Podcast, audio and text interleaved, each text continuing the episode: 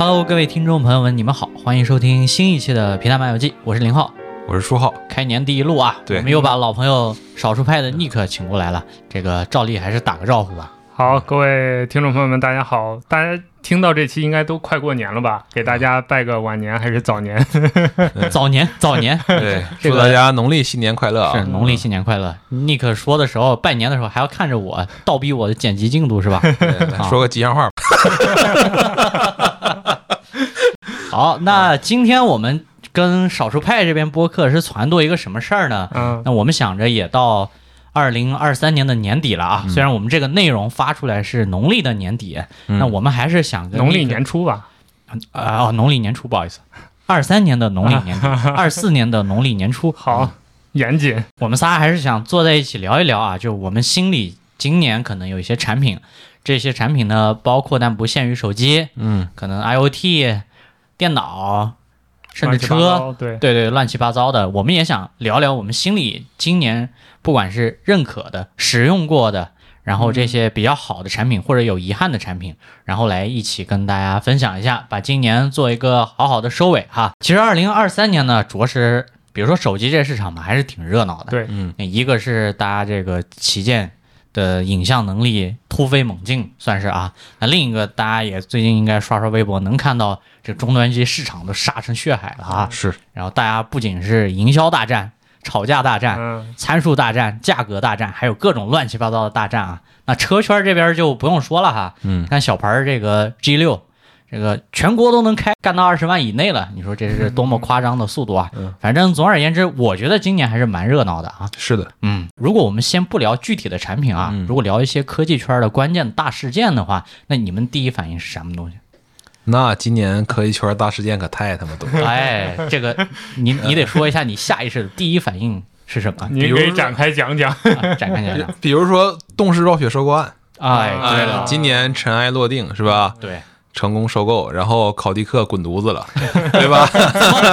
考迪克这个怨气，哎，他他刚前脚刚准备迈出门，后脚就传出消息说跟中国这边想要重新达成合作，哎，对吧？虽然说现在相关否认了，但我觉得这事儿还是有谱的。嗯，确实，中国对于我觉得对于暴雪这个业务部门来说，中国市场对他们的营收占比还是非常大的。是的，是的，是的。呃，当然，东视暴雪这个公司看整体来说可能没有那么重要，因为《使命召唤》不在中国可能主要运营，这是第一个事情。嗯，第二个事情就是 Open AI 是吧？嗯，那个那个那个哥们儿叫啥来着？Sam 是吧？奥特曼 嗯，对，这个宫斗大战，我操！啊，我靠，这个确实太精彩了。刚对尘埃落定。对，就实际上，因为我我我今天中午吃饭的时候还在看那个参考消息，呃，小戴那个是那个是叫参考消息吧不对，参考信息。然后他也是对今年做一个核定本儿，发现哦，好像好多事情原来都是今年发生的，感觉好像已就是年初的事情，好像已经是很远之前的事情了。嗯，你比如说推特嗯变成 X 也是，其实也是今啊年的事情。对对对对用着用着就变了。就是从红就是更高层面的这个科技圈的维度来讲，我觉得这些事情都是嗯在我脑袋里面一闪而过，可能感感觉今年留下了非常多痕迹的对，这些事情。嗯尤其是 AI 的这个部分啊，就从 OpenAI 把 GPT 干出来之后的话，你能看到今年起码所有的国产手机厂商都逐渐接入了这个东西。。嗯，而且我相信这个东西已经变成了大家起码我们三个在做日常的一个工具的一部分吧。嗯，就你这种很自然的上下文语义的理解，通讯的效率啊，沟通的效率，搜索的效率，其实要远远高于我们原来可能用搜索引擎或者我去某乎啊等等类似的平台去搜索啊。对你这边呢？你我我 我觉得初号都已经把我想说的几个大事儿说了，啊那我就再再加一个吧，那就是更手机圈的，对，就是今年 Apple 的发布会吧，嗯一个是 WWDC，一个是九月的这个 iPhone 的这场发布会，反正是我近几年印象最深刻的 Apple 产品发布会吧。包括一会儿我们会聊到，就是我今年整体对 Apple 的印象都比较积极，就是我觉得 Apple 的产品力是在往上走的。嗯我一直在说这个话，今年哎对，那个 WWDC 那个，因为有 Vision Pro 嘛，嗯这个你印象深刻，我能理解。嗯哎，今年九月这个发布会，你可能嗯，哪些点比较打动你？我觉得最直接的就是今年的 iPhone Pro，呃，或者说 iPhone 十五整个系列我都挺满意的。OK，，对，就是少见的我没有对它有任何想挑剔的地方，就是你出了我就买，买了我就用的这样的感觉。其实我还想补充一个，嗯，好，你说，其实就是先行者计划。哎，这个 确实，确实，确实，确实啊，实这个事儿对于今年可能科技圈的影响都非常非常的大。嗯，因为华为算是其其实它份额没有回归，但是可以说它终于正常了起来。嗯起码从旗舰机的这个维度啊，这雷蒙多一访华，马上变成 Mate 六十 Pro 的代言人对。主要是有些鬼佬，我们不是开玩笑嘛，嗯说那个 Mate 六十 Pro 喇叭有杂音。说他妈余承东在里面一直喊遥遥领先，他 妈的这你能播吗？这玩意儿，你这烂还不如梗参考消息呢。你这个 哎，不是，那这个最骚的是，我刷推特不是有些鬼佬就是天然的这个反中嘛，嗯他们以为这事儿是真的，嗯，然后甚至我就拿这事儿说事儿是吗？就说扬声器缺陷是吧？，对说扬声器有缺陷。哎，啊我认识一个更离谱的，就是当时我们不是拿到样机嘛，然后我就在朋友圈发了一张照片，说哎我也拿到这个遥遥领先了，然后有个中国人。他评论我的朋友圈说扬声器有问题，操！我就这事儿我很难理解。可以可以，嗯而且今年你看那个开年那个新年讲话，咱们老大也说说国产手机一机难求，啊，啊，这个每个国产厂商都以为是自己，实际上可能只有一个。哎，实际上是谁呢？小米，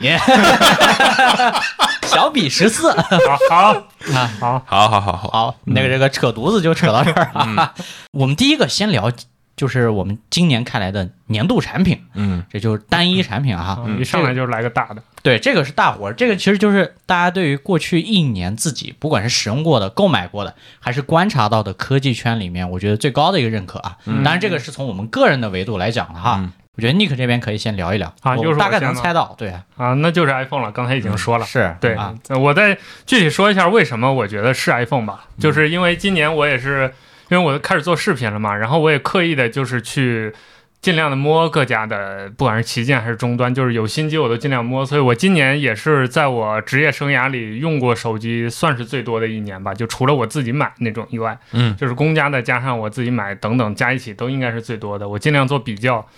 呃，但到年底，当我们做这个选题的时候，我回想留给我印象深刻的，包括在用的还是 iPhone，那我觉得就没什么说的了，嗯那就肯定是 iPhone 了。对对，然后前面也提到，就是整体今年我对 iPhone 的整体的产品力都是 OK 的，就除了 iPhone 十五 Pro，我准备换一个，因为它续航有点短。我跟老麦出去一趟就发现不够用了，我还是想用 Max 的，就是或者用 iPhone 十五 Plus。就除了这一点以外，其他我整体上没有什么特别想吐槽 iPhone 的地方，尤其接口也换了，什么这各方面都 OK 了。对啊，除了信号还是很 很差以外，啊，对，其他的我觉得都是 OK，所以我觉得这是今年最平衡的吧，不管是设计上，对它那个直角边框，我之前接受不了，它现在也改了，有个微曲，对，有设计上，然后体验上、功能上都比较平衡的一个产品，嗯。一个系列产品吧，就 iPhone 十五系列。所以你看还是稍微有一点遗憾啊，就是这个小小尺寸的，可能大家比如说这个外出的时候续航还是一个大家比较头疼的问题。嗯，那我前两天还看苹果放了一个广告嘛，我不知道你俩有没有看？圣诞节广告吗？呃，不是，他给那个十五 Plus 专门做了一个缺的广告。那个老头儿骑着个车啊说用电力用不完，那个是吧哦，这是一个，嗯就美国一老头儿农场主嗯开了一个破烂拖拉机还是什么玩意儿？哦，那个好像挺挺挺长时间之前啊，哦我说的是第二个，啊还有新拍了一个，啊他他这个主人公是插座儿，啊插座儿看着这个 iPhone 十五 Plus 这个电一直用不完，然后以他的视角说 I miss you，这不是哦这不是插座，这是自然之母。就开始缺德了哈啊啊！嗯当然，如果说我自己想用的话，我肯定也是更喜欢用大屏的。嗯，对，这样的话续航没有什么负担。哎，初号这边该你颁奖了，该你上场表演了。对，其实我我对今年 iPhone 还就是我们其实聊挺多了，嗯。嗯，好的地方像手感、像重量，包括 Apple Log，这个这个真的是在视频上面又往前迈了一大步，基本上它就不用再跟手机比了啊，它跟相机的工作流已已经可以完全匹配起来，这些就自己也这么说嘛。对。对这些我觉得都都是非常好的点，但我今天没有选它啊，我选的是那个 Steam Deck OLED，嗯，就是 Steam Deck 那个他们新推的那个，也刚发不久，是的，是的，嗯我觉得这产品算是打开了我的一个新天地吧。嗯呃，原来游戏掌机我关注的蛮久，其实我我陆陆续续买了两台或者三台了，差不多。然后一开始买的是那个阿纳阿亚尼欧那个产品，嗯包括这事儿我其实我们也做了视频了。那个产品我觉得就是用起来完全没有满足我的预期，它用起来就是个电脑。啊，就你们啊完全没有办法摆脱 Windows 对这个产品的体验的束缚，嗯，然后 Windows 这个东西你又没有办法用可能手柄上的几个按键加上触摸屏完全把它玩好，所以这个东西它总总体来而言给我感觉就是，我拿它玩游戏就不如说像是这个 PS 或者说 Switch 这样，我一打开它就是一个纯粹的一个玩游戏的东西。对，然后我甚至就是开机进入游戏的这个操作步骤都是非常少的，就跟 Windows 电脑完全不一样。嗯嗯 Windows 电脑我一打开之后，我可能我们现在这个岁数大了，就是注意力有点缺，有点缺陷，就是一打开之后。有时候就就想不起来我要干啥了，就有有种那种感觉，或者说我打开了，我在电脑上打开了 Steam 之后，我在主页上刷刷什么优惠了，什么热卖了，然后然后我再打开我的库，我就发现，我、操，我我我有这么多游戏，我就不知道我点开哪个，就这样的问题都会在那个 i i n e o 那个产品上出现。但是 Steam Deck 这个产品真的是从各个方面来讲，啊、它的这个操作的便捷性，啊、包括它的性能，我觉得也是足够足够用的，重量、手感，哦，还有最重要的就是它那 OLED 的屏幕。就在掌机上，我第一次实现了一个 HDR 游戏的效果对这样的效果啊，这是从来没有过的。我在 Windows 上也也从来没有体验过，就是在 Windows 这个平台上从来没有体验过 HDR 游戏，因为我自己那个屏幕是不支持的。但、哦但是这次我体验到了，啊效果还非常好啊，所以看起来它是一个跟上一代产品长得一模一样的东西，甚至保保护套什么的都兼容。用的，对，是可能好像我记得屏幕的保护贴膜也是兼兼容的，但是真的是它从里到外完全是一个新的东西，就跟上一代完全不一样。因为上代我也用过，用的时间不长，然后打通了一个游戏，它的风扇就是一直在转，一直在转，然后这一代就好很多。对，所以我的年度推荐产品，我觉得给它没有啥问题。这有有点给我说动了，因为我这半年一直在考虑搞一个这个，就是类似的掌上玩游戏。因为我在我是有 PC 的，但是我在那儿坐玩一下，我很累，嗯就是而且那么大个荧幕，其实还挺，就是你并不专注，我觉得。是就是那么大的画面，你其实就看中间那一部分，我觉得还不如在手机呃，在在在这个掌上玩。但我也一直在犹豫，没有想好。就是一个是性能，我比较担心，因为我还是想玩三 A 大作的。但另一方面就是就是这个平台的问题，就是 Windows 我是很熟悉了，但是我也担心它各种幺蛾子问题很多。非常多。就你用过 Windows，但你肯定没没用过触屏的 Windows，对不对？嗯，对，那触屏 Windows 跟鼠标键盘的 Windows 完全是两个东西。好，对，然后包括你刚才说可能三 A 性能的问题啊，我我我我觉得就是，如果说你真的想玩那种当季的三 A，就是马新出的一些游戏，然后你马上就想在 Steam Deck 上玩，我觉得可能还是会有一些问题，它不如就是性能非常强的那些 PC 要要体验来得好。有些情况下，它可能要锁三十帧，就跟主机或者 Switch 一样。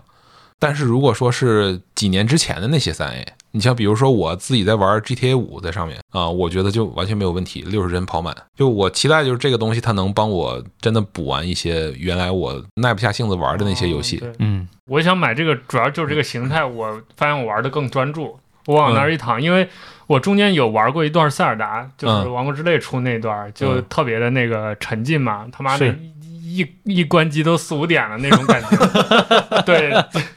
就所以我就对这个印象很深刻。嗯嗯，对，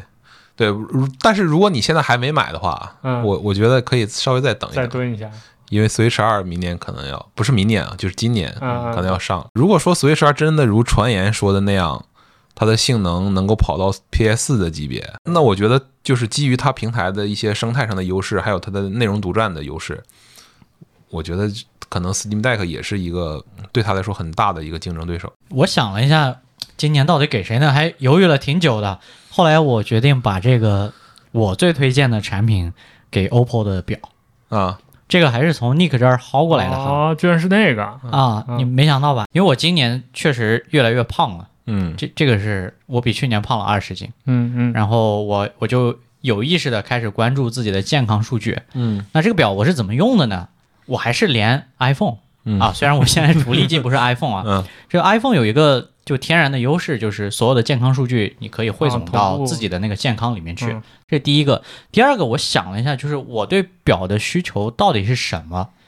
就是我需要一块表。这个听着他妈的像个废话啊！嗯这背后的需求其实很简单。第一个，这表要好看，啊，长得像表是吧？哎，得长得像表，而且啊、然后第二个事儿是我希望这个表的屏幕好一点。嗯啊，第三个我就不说了啊，就是续航问题，因为 Apple Watch 确实这个事儿本身对我很痛苦，而且我今年会特别在意自己的睡眠的数据，虽然我也是睡得比较晚的那那一类人啊，嗯因为这个里面又有一个什么潜在的问题，除了看心率的指标之外，因为我睡觉打呼嘛，打呼它那个潜在的风险就是间歇性呼吸暂停嘛，嗯你是能根据血氧的数据大概看到你每天睡眠的什么状态，嗯什么时间段，可能这个事情比较严重一些。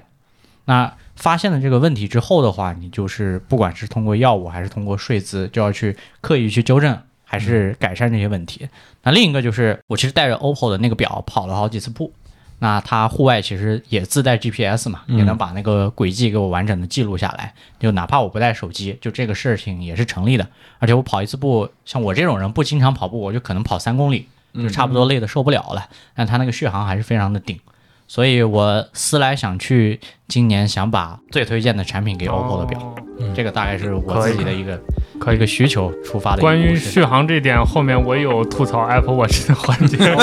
OK，好，那你 你刚好聊到了要吐槽的，那我们来第二个重磅哈，嗯就是今年大家认为比较遗憾的产品，或者做的没有那么好的，我觉得这个可以先从初号这边开始聊一聊。好，你今年要骂什么呢？啊，不对，呃，激励某一些产品进步。好，我觉得我我刚才在我们聊之前，我还一直在想这个产品要到底给谁。毕竟我我现在是一个端水大师，呃啊，这个我们先把 buff 啊叠满就好了。啊。哎，我在这插一句啊，因为这个奖项主要是我写的嘛，嗯，我写的时候就已经考虑到了各位的商务需求，就我没有起那种年度什么最差产品这样的名字，就呃写的比较中和，比较成年人。对，我觉得可能我我要给 Mate 六零，因为我我对这个产品其实其他的东西都特别特别满意，嗯，包括他第一次回归之后呢，呃，就是正好再加上他的鸿蒙新系统发布，他那个产品一上手给我给我的感觉就是流畅度是第一次让我感觉到了跟苹果能够完全拉齐的那么一个水平，包括手势手势动画，也包括列表的滑动，我就感觉它那列表的滑动的那些启停的那些参数，啊、动画的那些加速度、减速度，感觉都跟苹果是完全一致的。确实，对，用用起来没有任何的门槛或者成本，就是认知上是完全一样的。然后我对这个产品觉得哪个地方做的还不够好的呢？我觉得它的影像，确实，嗯，它的影像我们看起来啊，它跟那个 P 六零应该是比较相近的那么一个硬件的选型，嗯，稍微差一点点。嗯对对。然后，但是我经过我这段时间的实拍，包括我们十月份出去的时候，我也做了一个视频，我觉得它的影像就是没有达到我心目中理想的那个水平，可能还是有很大的进步空间在里面，这是我觉得可能比较遗憾的。这个因为这个产品其他的地方都非常非常好。包括它的 ID 的造型，其实我觉得大家可能有一个没有意识到的，就是国内这些手机品牌里面，华为是最在意工业设计的。就它的手机里面，你不管是 Mate 还是 P，你能看到几年几年的那些产品，它都有非常强的设计的延续性在里面。嗯，尤其是 Mate，是的，是的。然后包括呃，最近我们刚参加完那个 nova 和 M9 的发布会嘛，然后 nova 这条线现在他们做的跟 Mate 和 pu 完全不一样，非常强的那种时尚的属性在里面，然后各种的物料啊，然后设计元素做的都非常棒。我觉得就是它准确的抓住了可能年轻人会。想要的那些欲望的一些点，然后那个 Mate 六零刚才聊工业设计，我就想说，就是他第一次做那个四曲面的那个屏幕，这个东西我觉得可能未来也是一个超一个趋势，嗯。是的。其他家你看小米也做了，但是我不说这小米是超华为的，不可能，因为时间卡的那么那么紧，他不可能说看到华为做了，然后他才想去做，那时间肯定来不及。但只是说我们大家都观察到了这样的一个趋势，未来我觉得这个东西应该是能替代掉那个双曲面的，因为它又不影响显示效果，但是同时在正面的那个工业设计上那个造型是非常漂亮的。我觉得 Mate 六零这个产品真的是除了影像，我觉得它可以再做得更好之外，其他东西我没有什么可挑的。你这边呢？啊，到我了。哦，我今年也呃，这个年度遗憾也是一个手机，是小米十四 Pro。哎，这个我倒有点好奇了哈，为什么呢？呃，是这样的，因为十三小米十三 Ultra 是我比较喜欢的一个产品。看出来了，你那个视频做的也挺长的。对，嗯然后我在那个片儿里面其实也说到了一些小米相机交互上的问题，比如当时它没有做二八三五的裁切，嗯，但作为徕卡的指定合作伙伴，我觉得是，就如果我是小米产品经理，我会第一时间想到这个功能的，嗯。因为徕卡就是这些焦段成名的，对，是。是它没有做，而且它那个模式做的很乱，比如说它其实有三五焦段，它做在了街拍模式里，嗯。对，然后它的那个哦，对，它在默认模式下是有那个五十毫米的那个呃裁切的，对，对，但你到专业模式没有。嗯对，就是这种奇奇怪怪的问题很多，但是这些问题在小米十四 Pro 上依然还有。嗯，而且我觉得小米十四 Pro 那个节点，其实其他的友商已经出了二八三五裁切的功能，包括 Apple 也出过了。嗯所以那个时候它依然没有出。作为徕卡的合作伙伴，再次强调，我就觉得有点有点荒谬了。嗯而且它整个相机的那一套交互是没有改的逻辑，所以这是让我觉得很遗憾的地方。就是小米十四 Pro 原本是一个可以巩固一下这个小米的这个这个摄影旗舰的地位的一个机器，但我觉得现在来看就是没有巩固下来，大家市场的反馈也没有再提这个产品的影像的能力等等。嗯对，所以我觉得这是一个蛮遗憾的，就是它可以做好，我觉得他们的人应该也知道这些功能，或者是就是友商的机器玩一下就知道的这些东西，但是他们都没有做。对你，你刚才说这个，我补充一下，其实十四 Pro 那个产品刚发布的时候，我也特别喜欢啊、然后我就那个时候它一直缺货，我其实当时确实有一个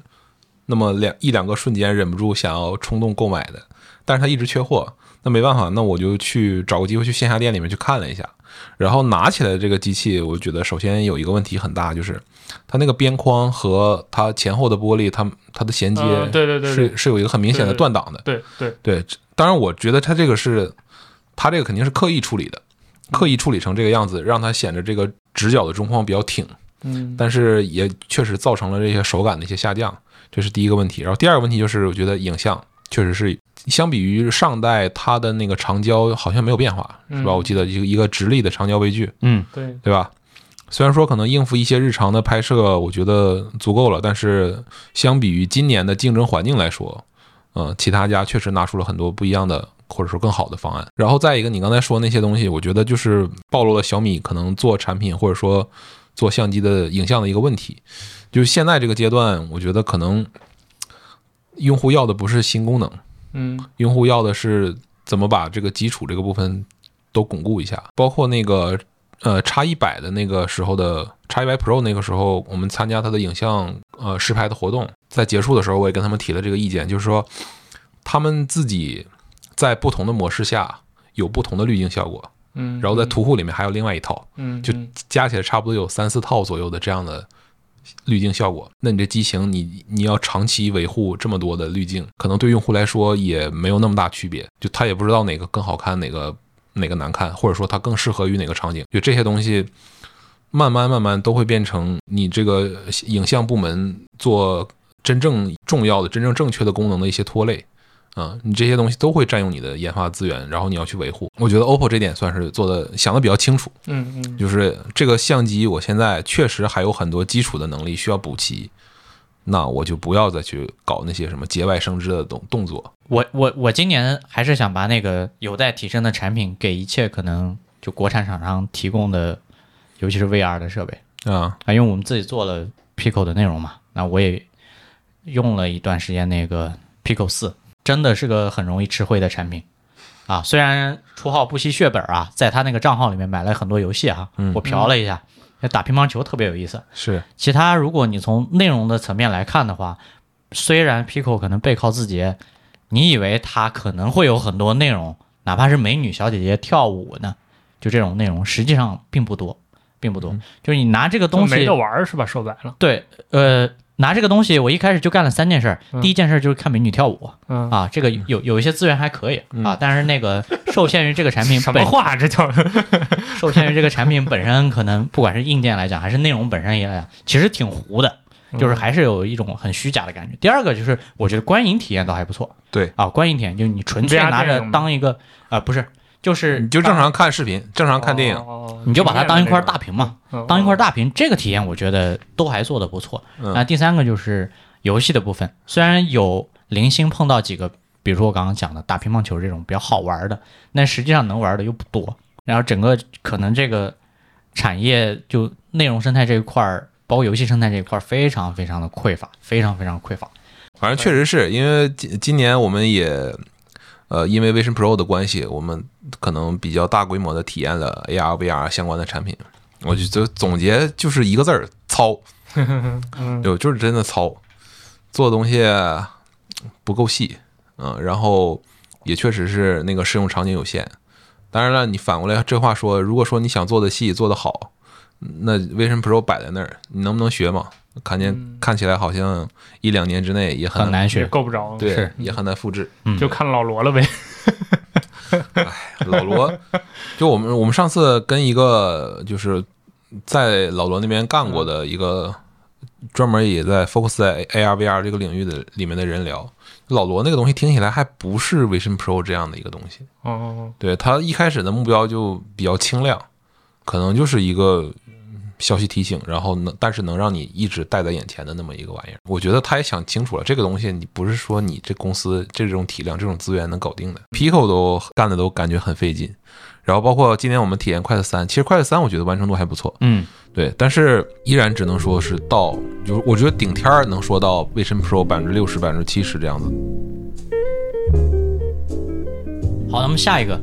下一个，要不我先来说，你说这个，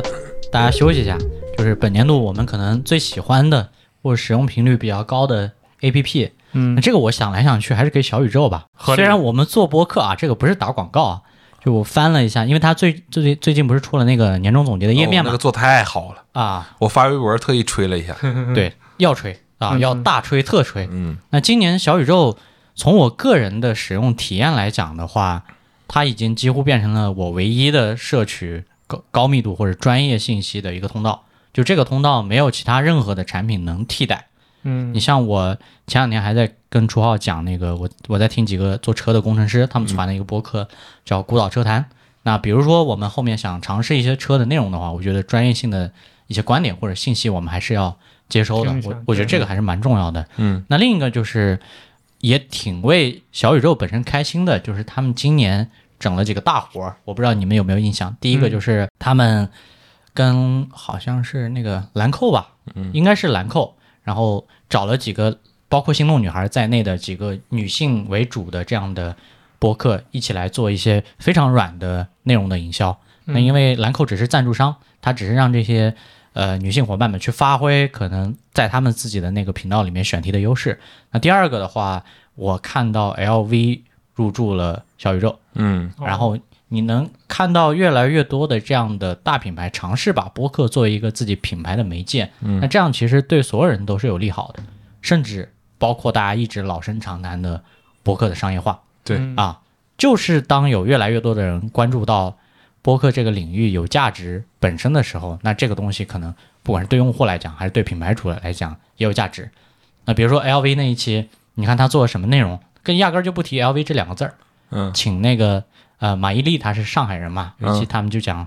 上海的玉兰花儿啊，讲老上海的可能一些不管是街道啊、城市建筑啊，讲讲讲这种生活方式类的东西，你们感觉还蛮有意思的。我不知道你俩那个今年可能想推荐哪个，或者比较高频使用的哪个？B 站不许说啊，微博也不，那不说了，微博也不许说啊，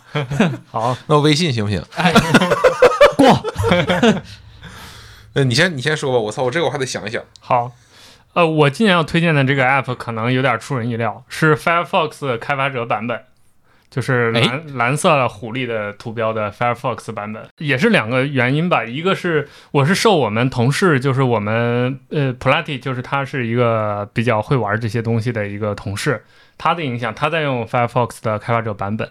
因为就是我们这些怎么说呢？呃，精神洁癖的用户都会在意这个浏览器的隐私问题，所以就不太愿意用，比如 Chrome 这种打包了各种 Chrome 自家服务的产品，那就会选一个，比如说。呃，如果你想用 Chrome 浏览器的话，可以用 Chromium，就是一个啊去 Google 化的一个呃版本，一个开源的版本嘛。那 Firefox 的 Develop 的版本就对应的就是那个 Chromium 的版本的东西，对，它只是用了 Firefox 的内核。然后，所以它的优势就是作为一个开源浏览器，它比较自由开放。我用的其实是还不是 Firefox 自己的版本，是一个日本的开发者魔改的一个版本，它就会更干净。然后它虽然版本更新没有主主线那么快，但是它就各种自定义的选项很多。然后插件也很，Firefox 的插件也很丰富，包括像油猴脚本那些都可以随便用。因为我中间有一段时间想试试回归 Safari，但 Safari 对于油猴脚本的限制就很多，因为它有各种安全限制，比如说你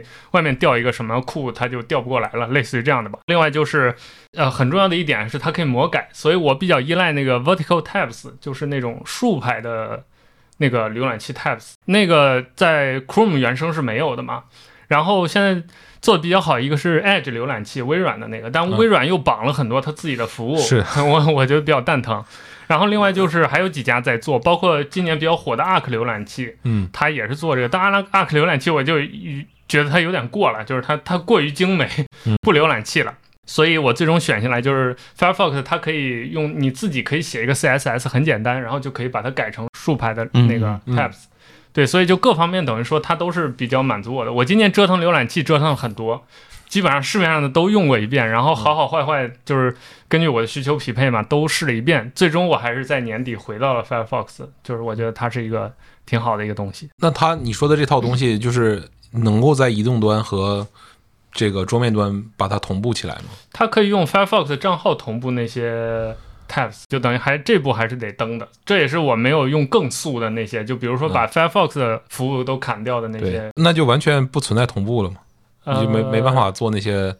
两边这个打通的这个数据打通不，我现在用的还是能同步的，就是带 Firefox 的账号嗯，我今年就是自从那个必应说有了 GPT 能力之后，然后就被这个苹微软搞的说，哎呀，你们都用 Edge 吧？说当时不是说啊 Edge 可以吗？可以然后免费用。对，然后我就给我换了 Edge，然后我就一直一直在用，但是实际上我在就在 Edge 里面从来没有打开过那 那个玩意儿，啊，等于你被骗过去了。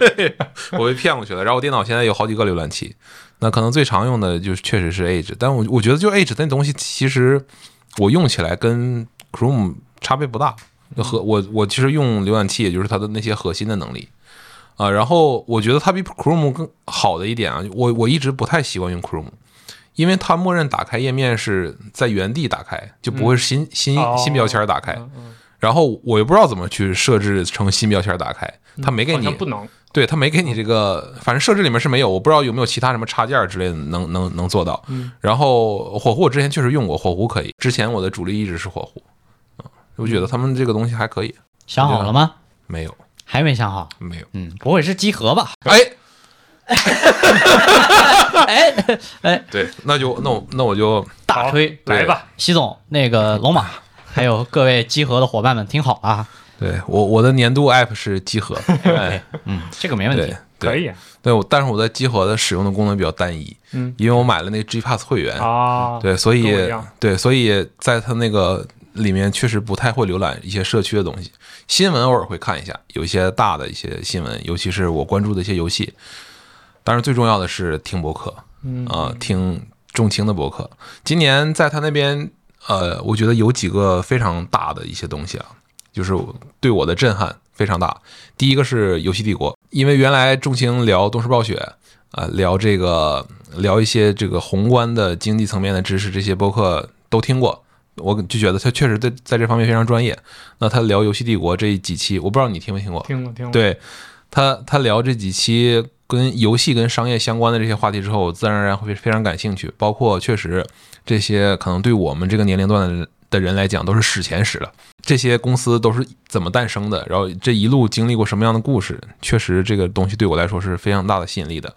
而且非常有意思的就是，仲青每次在这个播客的结尾都会留下了一个非常有意思的设问。他通过梳理，然后检索这些故事的来龙去脉之后，他就意识到了这里面其中可能有会有一些问题。包括我，我经常跟这些朋友讲说，仲青老师他他聊着所有的这些内容，就是游戏跟商业相关的，感觉有一个母题，就是就是商业社会或者说是这些资本社会怎么来看待游戏的这个问题。从他的叙述里面是能看到一个明显的变化的。从一开始的像资本认为可能这个游戏本身没有那么重要，内容本身没有那么重要，然后承载那个内容本身的可能光碟或者卡带这个载体这个介质非常重要，因为它是最后销售给这些销售到这些消费者手上的东西，然后它背后支撑起来的那些渠道很重要，然后发行商很重要，但唯独就是内容本身不重要。这个东西那到现在已经被完全颠覆了嘛？因为现在就是所有的游戏内容肯定是最重要的，创作者肯定是最牛逼的。那些明星创作者，像什么宫崎英高，像像小岛秀夫，包括那个双人成行那老哥，有一年 TJ 现场那那那哥们儿像有点精神病似的，就是 像在在台上发疯，就说什么什么 fuck 什么什么之类的，就这么抽象吗？对他在当时那个现场确实挺抽象，感觉像喝了。但是那个双人成行那游戏确实牛逼，你一说喝了，我想起 对，然后双人成行这游戏确实牛逼。那这些这些故事我就是从这个钟情这边了解到的，然后包括火线，嗯。呃，今年确实是从他这第一次知道了火线这个这个美剧，然后听边听他的博客边把这个剧给补完了，补完之后感觉就对我的这个三观都产生了非常大的影响。嗯就我们之前可能在年终的时候还一直在纠结，就是说怎么平衡好在内容创作这边怎么平衡好商业化和你你这些呃自己的观点的这些问题，这个好像感觉是每个创作者都会遇到的一些瓶颈。嗯就是一旦接触一旦商业化之后，呃，一旦这个内容变成了像是像是命题作文，然后同时又给你设了一个明确的时间点之后，你你就会感觉这个事情好像一下就就变了，没有那么纯粹了。当时会有很多很多这样的纠结，但是看完那个剧之后，我操，我一下想清楚了，就 好好当一个端水大师。嗯，因为你变成一个公司的一个运营者和经营者之后，企业家，企业家个屁，操！反正就是这个角色一旦转换之后，你你面对这件事情的时候，你就不能有再有那么多的可能个人的一些东西了，他就是就是上班儿。嗯嗯。啊，就上班儿，对，就反正是就是当时他跟仲卿跟那个李诞。嗯。聊那个序序章的时候，就是聊这个引子的时候，我觉得这个话还挺触动我的。然后第三个是因为我们想做一期护城河，是关于字体和排版的。嗯。这事儿其实我已经说了好长时间了，我从可能六七月份的时候就开始啊，所以你才补这些书，这对什么啊看新闻字体这本书，然后包括看很多苹果自己的公开课，然后我就发现他们集合也找了一个专门做字体的一个哥们儿，在这上面聊那个《字体千年》这本书啊、这个这套系列的播客，然后我听了一下，我不敢说从这里面学到了什么，因为我也是开车的时候断断续续听的，但是它里面给我指了很多很多路。就是包括它里面说让我了解一些字体的话，可以看一些什么资纪录片啦，看一些资料啦，包括可能在这个历史时期有哪些著名的字体啊，这些东西感觉好像跟我之前的很多知识一下就串起来了，帮助我梳理了我这期视频要讲什么。我觉得这对我帮助很大嗯，啊！我估计这期我们这期播客发出去的时候，我们那期视频应该也做出来了。差不多。对，嗯对，到时候大家可以看看。可以嗯期待一下。对，所以这就是为什么我说集合是我的年度 app 的一个原因。它对我的价值可能就跟小宇宙对你的价值是差不多的。是嗯啊、因为呃，这我稍微补充两句啊，因为集合我也是用的频率比较多，而且跟初号使用习惯差不多，因为我只听播客嘛，也买了他们那个会员。那我还记得他也有一期 GPS 会员的内容是他们跟班宇，就是漫长的季节的编剧，他们那个主题叫班宇和他的文学故事吧，我记得。文学秘籍好啊像啊。忘了，反正就就是这样的一个内容吧。啊，你听他讲他作为编剧的这些门门道道啊，就我们可能做一个外行，看起来很有意思。学到了吗？呃，这个很难学。另一个我还记得他们有一期选题讲那个太空安全的，叫什么啊高边疆什么对对什么玩意儿哦，对对对我靠，这完全是就是你从嗯通用的信息里面完全看不到的品类。你说我操，怎么还有人去干这个工作？永远不会主动去想到这些问题。对对对对对，如果大家是真的对集合那些付费内容感兴趣的话，我建议你们去开他们自己的会员，而不要在其他的平台购买。嗯，那我说这话的前一天，也就是昨天，我看他们把那个游戏帝国上架到小宇宙了，这单买这几期要九十块钱。嗯。啊，所以大家就不要哦踩这个小宇宙这个坑了哈。嗯。这可能跟他们自己一些运营策略有关系，但如果真的感兴趣，就还是开他们那个会员比较好。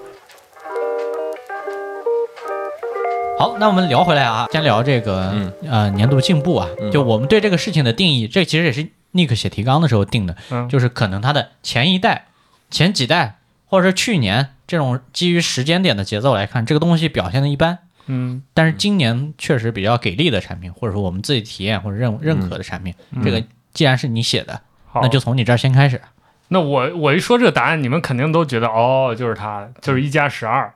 嗯啊，哎，我这算一个，嗯，那也差不多。呃，对我我的意思就是，你们可能能理解我想说什么。嗯是是对嗯，就是之前的，尤其从一加十吧，一加十一，我觉得它是平庸了两代了，可以说。就因为我是历代一加手机都用的，嗯就是大号小号都用的，是就是我莫名其妙就成为了一个加忠实的加油。虽然我操就我对我对一加这个感情并没有就是真正意义上的感情，但就是各种因缘际会，就呃早些年是自己买，后来是工作用等等吧，反正就是我每代一家手机都用过，所以对它这个变化是感受比较强烈的。就是我感觉前两代，尤其是一加十一，完全没有给我留留下任何的印象。我还记得当时公司收到那个手机，我玩了。可能没有几分钟我就丢到一边，然后就寄给同事了，然后就再没有见过这个手机。对，但是这一代，我觉得它影像首先是补齐了它之前很大的一个短板，焦段也凑齐了，然后画质什么各方面都还不错，嗯。就是它吃到了那个 OPPO 整体这个影像策略的红利，可以说。然后其他的，比如说它之前的长板，像荧幕啊，像这个流畅的感觉啊，包括震动马达的调教啊，嗯。还有续航啊，今年也进步挺大的。所以，哦对，说到续航，有一个令人震惊的事情，就是我前两天不跟老麦出差一整天一整周七天，嗯。我把一加十二放在那儿，回来之后还剩了百分之四十的电，就我所有的手机都趴了，就一加活着，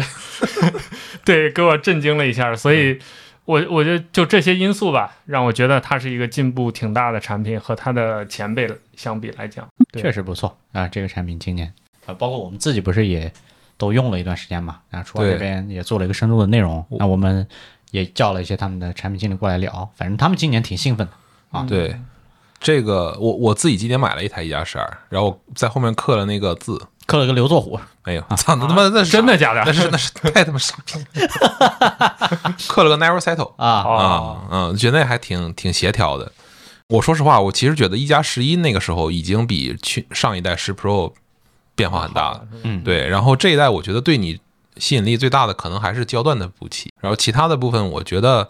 就是整体上来说还是宜家那套东西，屏幕相关的东西、性能相关的东西，包括充电续航，就是他们现在在这个整个欧家集团是这么分的，就是因为一加引引领性能，嗯，所以说这个公司所有的性相性能相关的东西都会向一加这边倾斜，有些技术可以在一加的平台上首发，对，是这样的。然后那影像可能就偏向于泛，我觉得那个时候对我留下的印象就还不错了。就十 Pro 那个时候，我觉得确实挺一般的，对，确实挺一般的。嗯嗯，然后那确实十二这一代我我自己印象很好，然后我自己这段时间一直当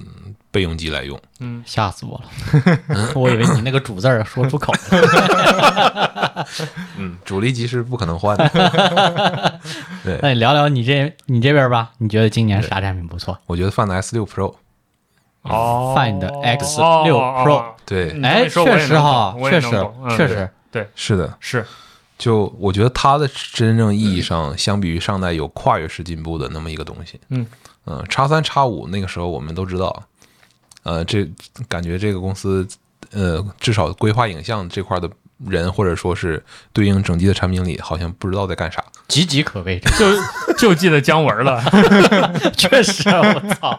对，然后包括其实说说老实话，马里亚纳那个芯片是这些公司里面所有嗯说自己做 SP 的里面，它的那个含金量和技术水平是最高的。但实际上在那个叉五那代产品上，我们并没有看到特别多的，因为这个芯片或者说是可能因为整体的一些关系，能够比其他人会更好。那个时候它的硬件确实是不如其他人，然后也没有说因为这个芯片或者说技术能够好像追平。就就这些事儿都没有。呃，叉五那代那那代产品确实我感觉挺让人失望的，但是叉六就完全不一样了。我上次这么说的时候，张璇还就批评我了，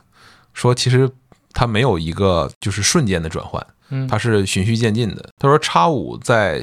那那年的下半年的，就是 ColorOS 大版本升级的时候，其实带上了很多很多他们重新梳理了影像的这些，不管是人员架构还是呃功能的这些东西的，带上了很多的新东西在里面，嗯也包括下半年的 Reno，其实也也有很多。那等到 X 六 Pro 的时候，这个时候是借着它的那些很强的硬件，所以才刷新了用户或者说媒体老师们的认知。但是这个产品确实，我基本上二三年的上半年，我一直在在用这台手机做备用机，而且特别欣喜的是，我就发现今年的整个的，不管是 OPPO 也好，一加也好，他们那个产品因为有专业模式，嗯，然后专业模式那个影调是很舒服、很线性的，然后也包括它的 E B 值确实是能够调得动的。我发现就今年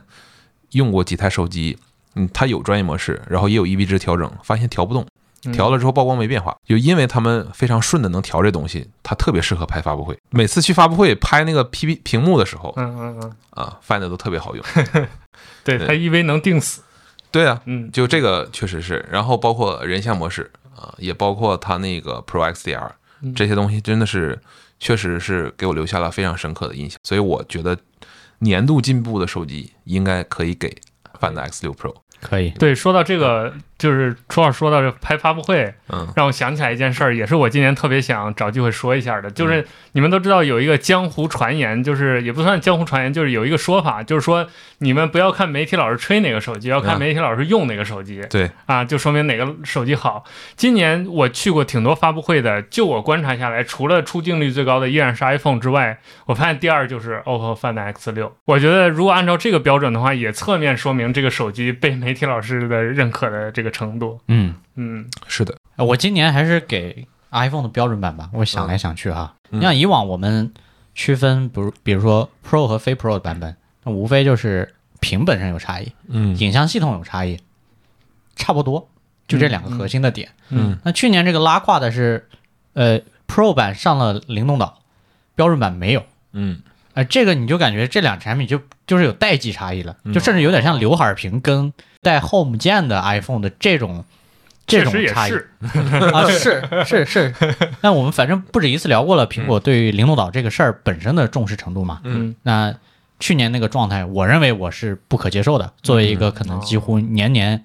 也要用一段时间 iPhone 的标准版的这么一个用户来讲，我觉得我不可接受。嗯嗯那今年的话，你就看这个状态就很正常了嗯，Type C 口也上了，不至于给你这个还留个那 Lightning，嗯然后灵动岛也上了。影像系统跟屏这事儿本身就是它可能定价策略之一吧，包括它划分这些版本之一，所以我觉得还不错。尤其今年那个绿色嗯啊，特别漂亮，特别漂亮。嗯而且今年影像系统其实差距没那么大，就比如说它呃主摄能拍两千四百万这种也都给了。啊，对嗯而对且有两倍。嗯啊，对对对，对，可能按照它早几年的尿性，比如说融合两千四百万这种功能，可能就是 Pro 或者 Pro Max 独占的。关键是十四 Pro 都没有这个功能，到现在都没有，但是它就有，就还啊所以。挺挺挺给力的。所以库克去年做了一袋垃圾啊，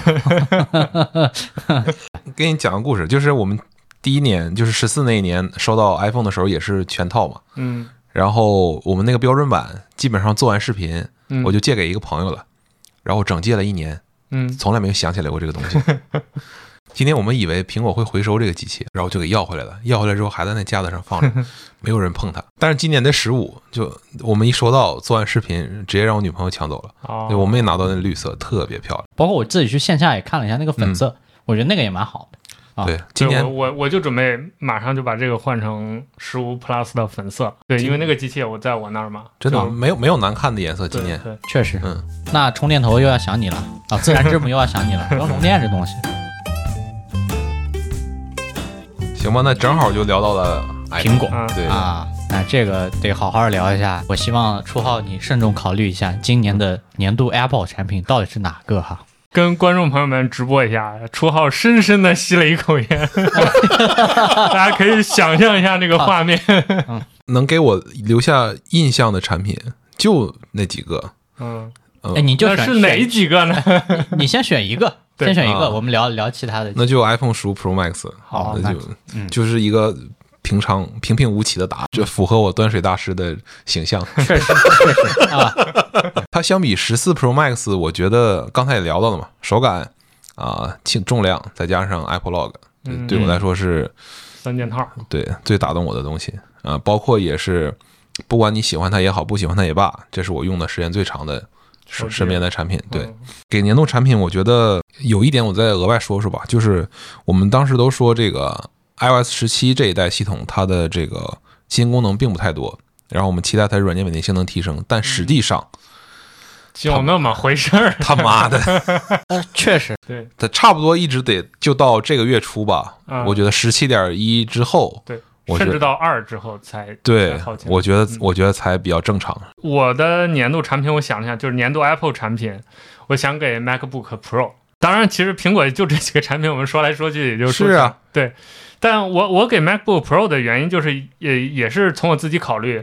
我觉得它依然是你最值得信赖的生产力工具。就嗯如果我们要从这个维度说的话，就嗯它可能跟所有的品类比，它都是最值得信赖的某几个之一。就是如果你要干活，你要需要性能、需要稳定的话，MacBook Pro 是基本上绕不去的选项。嗯，就我虽然今年没有买那个新的 M 3我用的还是 M 2的那一代的 Pro，就上一代的。嗯但今年它出那个黑色，我其实还是挺喜欢的。就如果有机会的话，下一代如果能换，它那个黑色还有的话，我想试一下它那个黑色。黑色肯定会有。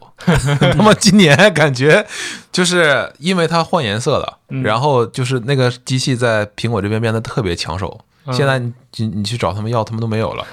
总体上，我觉得这也是一个不需要多解释的产品吧，就是大家都懂的都懂的。对，甚甚至我刚才想想那个年度 app 的时候，我甚至都想给 Final Cut Pro。其实也不是不行。是嗯，对，就确实是我们这个靠这个吃饭，对呃吃饭的家伙，就包括 iPhone 啊、MacBook，其实都是。靠，你把我想说的说了。那你要不再说一遍？没有，我本来因为我是我也是二三年换的这台，我面前我们正在录播课的这个十六寸的嘛，嗯。我原来没有用过十六寸的 Mac，嗯。我一直是十三寸的，我换了好几代，嗯，嗯。也是那个老 Pro，然后今年变成 M 2 Pro 的这个 MacBook Pro 十六寸之后，就我操，我感觉我整个人都自信了起来，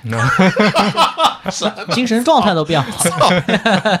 可 以可以。啊，开个玩笑，就是我原来那个 M 1的 MacBook Pro，现在就基本上只能处理一些最基本的文字的工作了，嗯就是卡，嗯就是它甚至录播课都卡。我们是用酷乐队录的嘛，早期我们俩录的时候，中间有一段突然就好像内存爆了，啊，然后就有可能几秒没接上。我当时常常遇到这样的问题。今年我心一狠，我就把它换成一个十六寸的。那为什么没有换十四寸的？其实还是我们上次聊的那个观点，就是人肉肉眼就是天然喜欢大屏的，嗯就如果条件没有那么多限制，这屏就越大越好。所以呢，这个产品我也没有什么太多要补充的，稳定好用。希望一直坚守 Windows 的用户可以试试 Mac。嗯啊，它没有你想象的那么难用，也没有你想象的那么复杂，很多程度上它是比 Windows 好用的。跟 Windows 比复杂，这个比不了。我但是很多操作习惯实际上是啊是不一样的。嗯，对，因为我也在考虑说，因为我姑父他呃也是个摄影爱好者，嗯然后带我做带我摄影入门，嗯然后他他今年说他就是拍视频剪视频的这种需求变多了，然后他自己的电脑就是很多很多年前了，那之前一直都。呃拍那个处理照片还都没啥问题对，但是剪视频肯定是不行，嗯因为那个英特尔的那个它剪视频能力补齐，可能也就是今年和去年这两代产品嗯，才慢慢补起来。我我现在就在考虑说，到底要如果他要换电脑的话，要给他选一个什么样的东西？哦呃，我觉得 MacBook 肯定是在选择范围之内的，但我也怕他就是岁数不过来。岁数大了，有点难适应。是所以你们俩刚好也都是从，尤其是初号是从 Windows 换过来。你当初有这个过程吗？有。我我当时还买了小少数派出的一本书，什啊，么 macOS 哦那个那个什么操作指南还是史前史的东西。确实，我还买了一本书，然后当时就是真的，可能前一个月的时间吧，就每天晚上把那电脑带回家，自己的慢慢熟悉嗯各种操作，然后就是大批量的检索少数派上的一些 macOS 的教程。嗯。哦对，就是确实是有这么一个过程。过。程。嗯，但如果说你是一个内容创作者，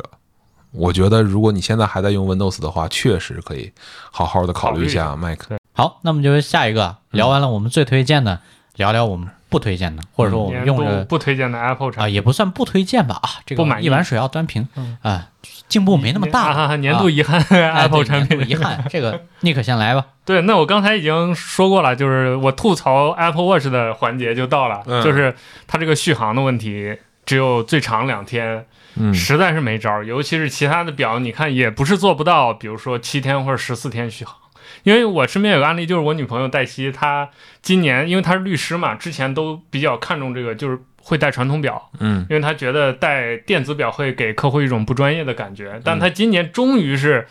呃，被我影响也好，被大家大环境影响影响也好，确实动了这个买 Apple Watch 的念头。我俩 Apple Store 都去了，我带着他把所有的表带儿，什么四十毫米、四十二毫米全部试好了。然后表壳的颜色挑好了，他问我续航多久，我说两天，然后他的反应就是年度关键词啊，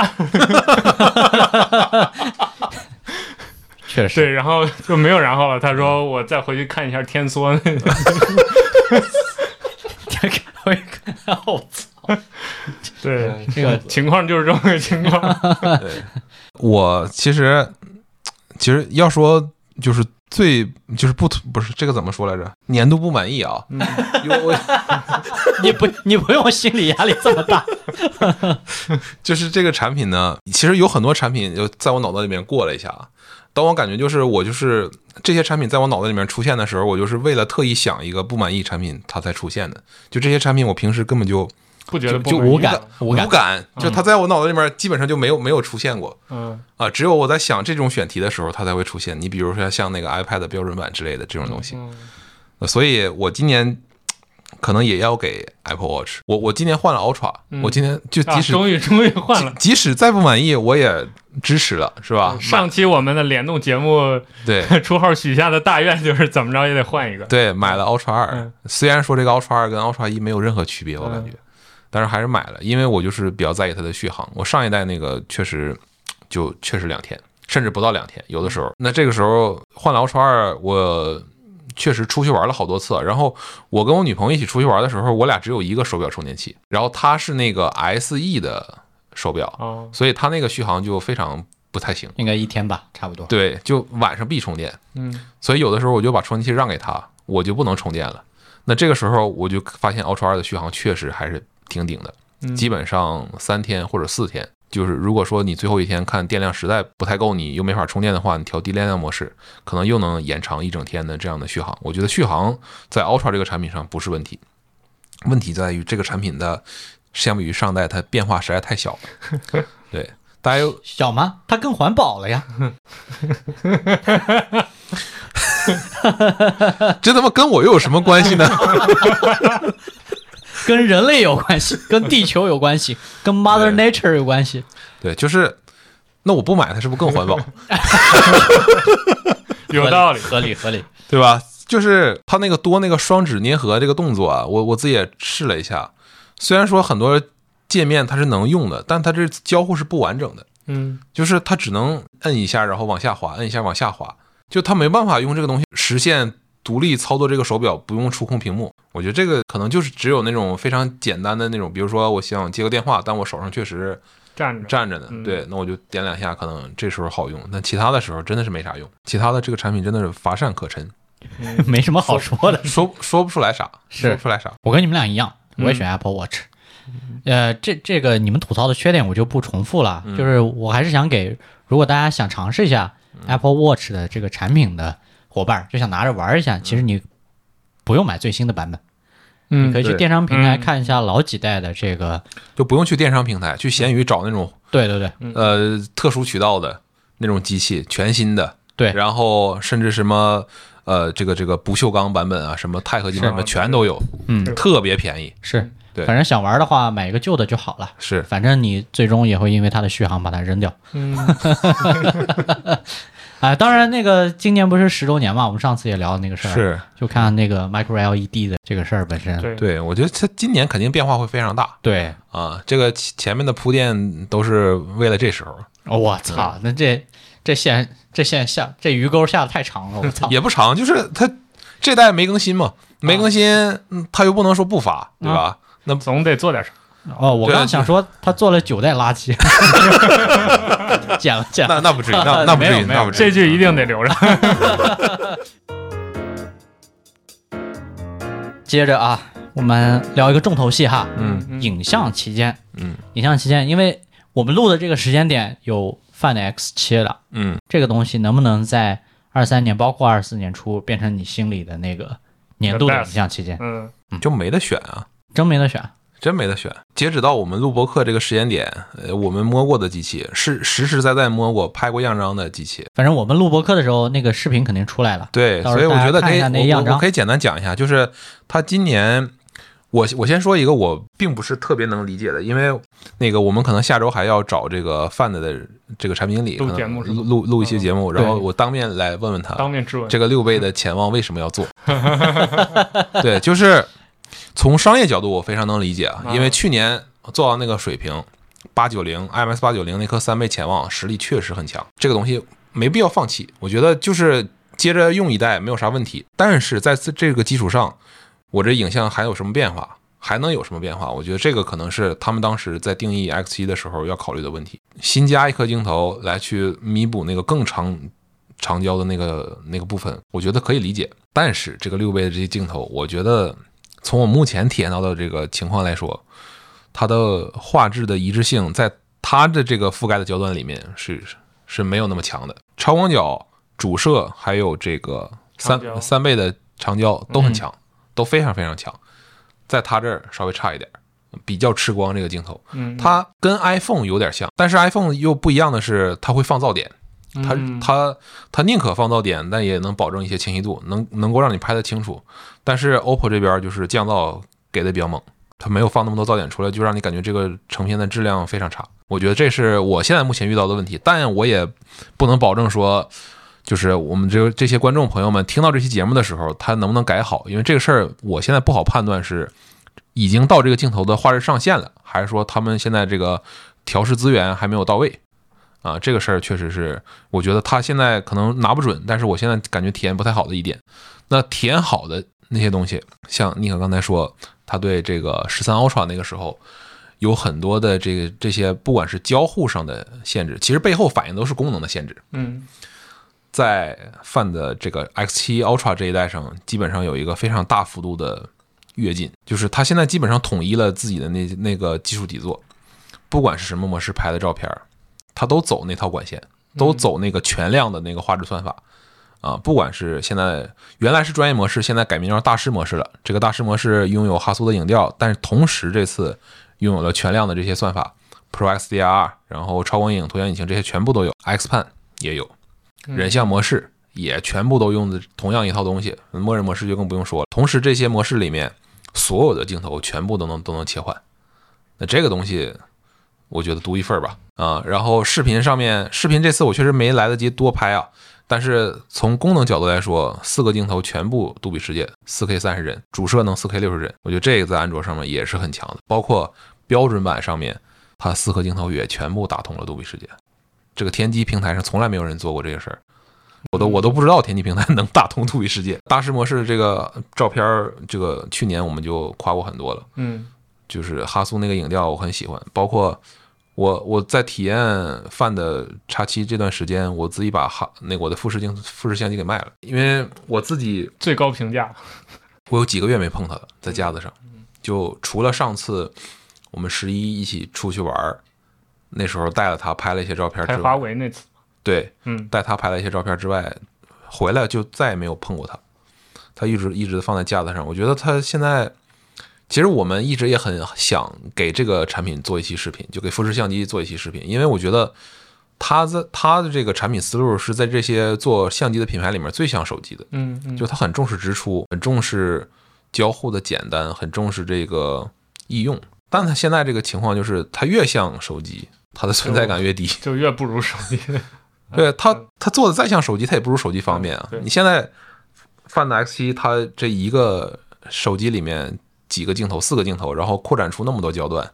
它基本上就是像我们原来说那个天涯镜一样，嗯十四到三百毫米都覆盖。都覆盖到了，嗯而且画质都还可以。就刚刚说六倍虽然不行，但它白天可以，白天只要光线好，这个确实没啥问题啊。那所以你到这个阶段，你就想，那那这个你还要一个 APS-C 画幅的相机干嘛呢？再加上哈苏的那个色彩，虽然说它滤镜味儿没有那么重啊，但它颜色真的很耐看。它不是说百分之百真实，它在一些细微的颜色上是有一些倾向倾向性的调整的，但这东西它没有那么重，它不像是一个富士那种胶片模拟的滤镜。然后你这东西看多了，你就感觉那个好像富士的有点腻是吗？对，那那个东西就不是说一个你你你能用两年、三年甚至五年、十年的那么一个东西，你肯定会用一个时间长了会腻的。所以就是这些基于这些结论，我觉得叉七确实是一个让我感觉非常好的这个手机啊，影像旗舰当之无愧，我觉得。嗯。那那说到 OPPO，我再补充一个信息吧，反正这个、这个也是我在播客里第一次说吧，就是当初 i Find X 六刚出了之后，我用了一下，然后我就给 OPPO 的写了一个文档，嗯就是我把我觉得还可以 tuning 的一些点写进去了，其中就包括二八三五裁切，就我、我我街头摄影嘛，所以我嗯。特别看重这个，嗯嗯然后呃，没想我是给朱海洲的，因为我并不认识他们影像部门的人。然后朱海洲又给到他们，应该是算数码应该也看了，嗯，对，因为他发微博还说了这件事儿。总而言之，就是他们确定会做，嗯，然后这些功能也确实都做了，就是而且就是大家有印象的话，OPPO 是在 Apple 发布会两周还是多少前出的这个功能，对就是早于 iPhone 出的这个功能，对，所以就这个事儿让我对 OPPO 的印象变好了，嗯就是说他们是。我觉得一方面是他们是懂的，嗯就我不是特别在意，就是说他是不是一定要听我的意见，但我觉得他们是懂的，就是这个嗯功能给到他们，他们是知道是什么意思的。对，然后而且包括像现在就是它，为什么我说它大师模式做出来，我刚才摁了一下那些功能，我就觉得是是那个味道。嗯对，就我觉得他们是懂。对，我我觉得这个对于做影像来说很重要。对，然后那就说到我的，我今年就是在 Find X 六和小米十三 Ultra 之间，呃，摇摆了一下。嗯然后最终我选了我的呃更直觉的选择吧，就是小米十三 Ultra。嗯就是原因其实前面也有提到一些了，而且我这里想特别说的一点就是，我觉得它长得像相机，对于影像旗舰来来说是一个加分项。嗯这个可能跟大家的一些观点，可能就比如 B 站上的一些观点不太一样，因为很多人吐槽说它弄那个圈儿不舒不舒服啊，或者重啊什么的。嗯但我觉得这是一个很重要的心理暗示，就是当你把它横过来这样用的时候，你当你觉得自己在用一个相机的时候，你的自信、你的感受是不一样的，包括你对影像创作的态度是不一样的。所以我是支持影像旗舰继续当做一个大圆盘儿这样做做下去的，除非未来有更好的设计方式，这是一点。然后其次就是。它的小米是，就是小米的这个色彩，我觉得是蛮有意思的。嗯就是它不是总好看，但我觉得它在很多场景下确实有意思，好看。对，是啊，对，所以综合这两点吧，就是它的画质、色彩和它的整体这个设计，让我觉得是有点那么徕卡的那个 那个意思在的。嗯而且我觉得它抓拍很强。啊，对对对对对，它快门时值很很低。对嗯对，这是我觉得 Find S 六 Pro 做的不太好的地方。就他虽然说，确实说啊，你可能要获得那么好的画质的照片，你就得算，嗯你就得狂算，嗯，但是算出来那照片不是你想要的。对，你都没抓到，你算什么呢？对嗯对，这这是我觉得，呃，如果说在这两个里面选的话，我觉得，嗯，十三 Ultra 的这些优势，确实也是非常打动我的。我跟你一样，嗯，我前我我我前两天不是朋友圈跟微博都嗯，我试着选了九张我自己认为二三年拍的还比较满意的照片。嗯我看你还点赞了吗？百分之八十都是小米十三 Ultra 拍的，啊是吗？哎那个里面我想想啊，九张里面有八张，对，有八张是十三 Ultra 拍的，哦有一张是 Find X 六 Pro。是。而且我回看你在俄罗，斯拍的那个美女嘛，是吧？哎，个鬼！我我没放美女啊，啊，我那天没放美女，就是我回回看了一下，就是我去年我也是 X 六 Pro 跟十三 Ultra，、大概是在我的主力机里面均分了时间，嗯，然后我小米十三 Ultra 里面大概放了两千五百张照片，然后那个 X 六 Pro 里面大概放了一千五百张。嗯。啊，反正加起来就四千多张照片吧，差不多这么一个状态。然后回看的时候就会发现，还是小米的那个色彩我更喜欢。嗯，虽然 Find 我我带去那个西班牙也拍出了一些我是没年度照片见过的影调的这样的照片，尤其是海边那两人跟一条狗，那个照片我太喜欢了，那就是随手一抓抓出来的。但是如果要我推荐的话，我还是会给十三 Ultra，而且我今年想买一台十四 Ultra，自己支持一下嗯啊，因为去年我们那个也是媒体机嘛，嗯就我自己在用。这都是媒体老师才能说出来的虎狼之言。最高评价就是我买一台。今年确实想支持一下，今年是不是还得买点股票支持一下？呃，静观其变。再补充一点，呃，vivo 没有太没有存在感。啊，我们从头到尾都没提这个牌子。对，我觉得，呃，我们的那个审美偏好是高度一致的。我们喜欢那个徕卡或者说是哈苏的那种风格化的影调，它没有那么夸张，嗯，但是在一些特殊的一些颜色的处理上，确实能看出一些不同的味道来。这个其实哈苏也一样的，它不是说百分之百每个场景都好看，嗯，但是就确实遇到一些特殊的颜色的时候，它能拍出一些不一样的东西。嗯那小米也一样，但是他们两个这个在可能产品路线上是比较趋同的，但 vivo 可能走了另外一个风格。我觉得今年我体验 X 一百 Pro 的时候，也给我留下了比较深刻的印象。第一个是我感觉他们的这个色彩、基本功什么的比较扎实，三个摄像头的一致性，至少在我们拍的那些照片里面，这个是做的很好的。我觉得这个之前 OPPO 就不太行。嗯啊然后另外就是一直之前说这个 vivo 是饱和度战士，那他们今年那个调色倾向也有变化。嗯啊，没有那么猛了，呃，有多了多了一些克制，然后对那个整体的色调和白平衡没有那么大的动，它只是可能细微的在一些某些颜色上加饱和度，这就跟原来那个观感就完全不一样。然后第三个就是它确实在相机里面做了非常非常多的趣味性功能，它的人像模式，它原来不是有那些虚化的那些镜头包，而然后因为它这次镜头包特别多，又又有这个又有同时可以叠加滤镜。所以他们这次就做了一个集合，就他们下面做了几套预设，嗯，比如说我在二十四毫米的时候，它用什么光斑、什么滤镜，嗯对，然后三十五毫米、五十毫米这些用什么光斑、滤镜，呃，它有几个搭配拍出来确实还挺好看的，它嗯就有点像那种呃，我说商业精修，可能就好像这个词儿提的有点多了，但确实有点那个感觉。反正 vivo 跟小米或者说 OPPO 的这个取产品取向确实不太一样，它里面提供了特别多这样的东西，包括还有这次那个电影人像。嗯电影人像里面也有那个什么类似这种镜头包和滤镜的选择。我在里面选了一个，就是因为它那个电影人像默认是十六比九的画幅，嗯然后我在里面选特意选了一个二点三九比一的嗯啊，那个我在当时在他们试拍活动在海边拍日落的时候，那个特别漂亮。这个东西你很难说 OPPO 或者小米直出得到，你肯定是如果说你拍到类似的画面，你还是在不管是在手机上还是在电脑上，你要去做一些二次的调整。但是在 vivo 这边，你可以直接获得。我觉得这些纯粹是这个取向的问题，但我觉得可能普通用户会更容易喜欢上或者接受 vivo 这种做法。哎，我觉得我们三就是这个共同的或者趋同的选择背后，其实就是对于光影的还原和计算摄影本身这两件事儿的平衡点在哪里。就我们可能更倾向于一半儿一半儿的用户，嗯就希望你算的没有那么狠。实际上，这个也是小米从十二 S Ultra、OPPO 从 Find X 六开始，他们发布会上，包括各种各样的媒体沟通会上一直在强调的事儿，就是先还原光影关系，然后我们再来讲影调和色彩的取向等等类似的。vivo 这个我说直白一点，就是我不太喜欢的原因就是算的有点太猛。它那可能也也不能叫算，它那个就是就是它一定要给你一个滤镜风格的东西，就是一定有点儿那觉得不一样的东西。对嗯对对对，嗯。这个我觉得不能说是嗯。因为那个 OPPO 呃，或者因为因为 vivo 这边呢，它有更强的算力才能做到这个水平。我觉得这个是选择的问题，不是说 OPPO 和小米就不能做这个东西，只是说 vivo 它想要直接喂到给用户喂到嘴里，就是 我直接拍完了这东西，我就让你能立马发朋友圈。哎，那刚好说到它了，我也补充一下吧，就是嗯为什么我没有选它？其实嗯如果只说影像这个系统，我觉得可能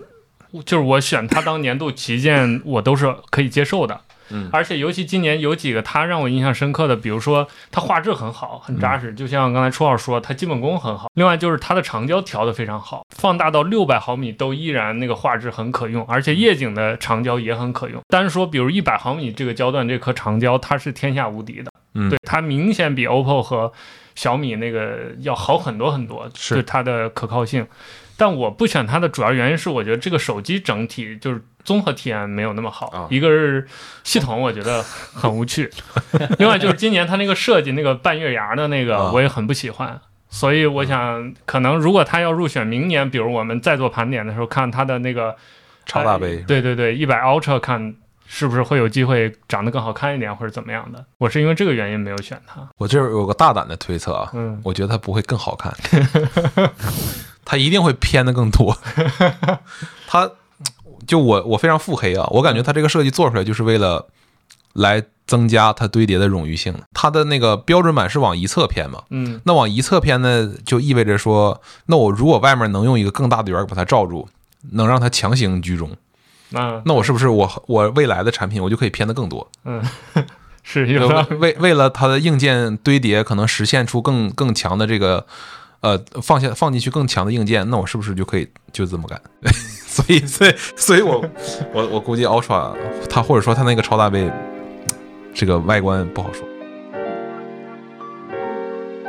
好，那我们就下一个，好，从产品里面稍微跳出来一下，我们喘口气啊。嗯，这个这个也是考验两位端水啊，包括我吧，三位考验我们作为端水大师的这个最极限的问题测试啊。年度推荐或者值得关注的品牌，尼克。啊，我先来嘛。当然，难度最大的问题，先从你开始端啊。哦 我我我今年选的是一个比较值得关注的品牌，就是我对这个品牌是中性的，就是小米。啊，嗯，对我这么一说，大家可能也都能理解我是什么意思。对，嗯就是我觉得有两点，一个是小米今年活儿比较全，嗯，从小的手机到往大一点系统，然后智能家居，再到最近发了汽车，所以它一个是话题度一直很高。再就是它的覆盖的这个产品完整性很强，就是你提到什么都能扯它一嘴，所以这是一个让我觉得很有意思的一点吧。另外一个就是它也是某种意义上的一个标杆品牌，就是大家往上对标肯定是往苹果那儿对对标了，但是往下对标或者往中间对标，就是说我们一定要至少做的跟谁一样，这产品才叫好。各个品牌会拿小米来做比较，是的，所以我觉得这某种程度上也算是小米的一个成就。就包括小米开的发布会的形式，其实也有很多国产厂商在模仿，或者在去跟它去去对标。所以我觉得是呃，对小米是我今年觉得年度品牌吧，年度关注品牌，而且确实它有很多关注度。我我其实想说的是华为，这个是我一开始最早我们这个填空题里面我先填的。嗯，我想来想去，其实小米也很重要，但是我还是选了华为。我选华为其实两个点吧，除了一开始我们讲了 Mate 六十 Pro 的回归之外的话，另一个因为我是问界老车主嘛，嗯其实我我很关心问界的销量的，我不是担心它好不好，我我担担心心我车还开着，这个牌子没了 啊，这个我担心后面发生的一系列问题。嗯在新的问界 M7 改款出来之前，这个品牌几乎就变成垃圾了。嗯你可以看它是自己不会再发自己每月的交付量了。嗯你嗯知道，大家一般不说肯定是不行嘛。你像理想为什么每周都说带头说啊啊带头冲锋嘛啊，他每每周都说嘛，嗯然后他自己做个榜单。但是新 M7 的这一波把价格压下来，把智驾凑上去，这个操作就说明华为有自信把自己智能驾驶的这一套的成本降低。而在一年前，二零二二年我买车的那个时间点，同样的，我花三十万买到的次顶配都没有辅助驾驶，需要再加五六万上极狐的那个嗨版本。嗯那它一年之后的话，这个东西的价格可能就是你选一台新的问界 M7，二十七八万你就可以有华为的智驾，虽然有一个选装包啊。所以他们这个很多产品起死回生的能力，你听着都有点像爽文啊、呃那从结果来看，也是像问界这个车 M7，它每月的交付量目前已经超过理想的 L7 了嘛。他们其实就是有点对标的这么一个味道啊。嗯，那实际上我们希望大家都越来越好啊。嗯，所以说，端一下子，嗯，没有，所以说我觉得今年就整个我对华为，那更多的是对它那个品牌的印象啊。虽然营销有些点我仍然非常讨厌，所以我今年就综合来看的话，我觉得选华为没问题。嗯，那我选一个汽车品牌吧，好，我选特斯拉，因为我之前对于车是完全没没有关注的，就是我对这东西完全不懂。然后呢，直到今年买了车之后，买了特斯拉之后，才开始慢慢关注这个品牌。比如说它公众号上发的一些内容，啊、它的新产品的一些交付，包括这些品牌或者说是马斯克他们在这个社交平台发的一些言论，才慢慢关注到这些这些触点。我觉得今年对于特斯拉来说不是特别的这个怎么说呢？不是个大年吗？不是个大年，甚至还是比较危险，危危险和机会并重吧，我只能说，呃，首先能看到前两天有一个新闻，就是说 Model Y 整个全球的交付量好像要超过那个谁了，雅阁还是什么玩意儿，凯美啊还是凯美瑞，说这个原来上一个那个冠军，他在这个榜单上已经冠冠军了几十年，嗯，然后马上要被 Model Y 超越。就 Model Y 这个车，它在全球市场上来说，确实还是非常有竞争力的。国内可能就就不不好说了啊，因为国内这些新新能源车企它确实也很卷，Model Y 这个车也没有改款。然后另外一个方面就是，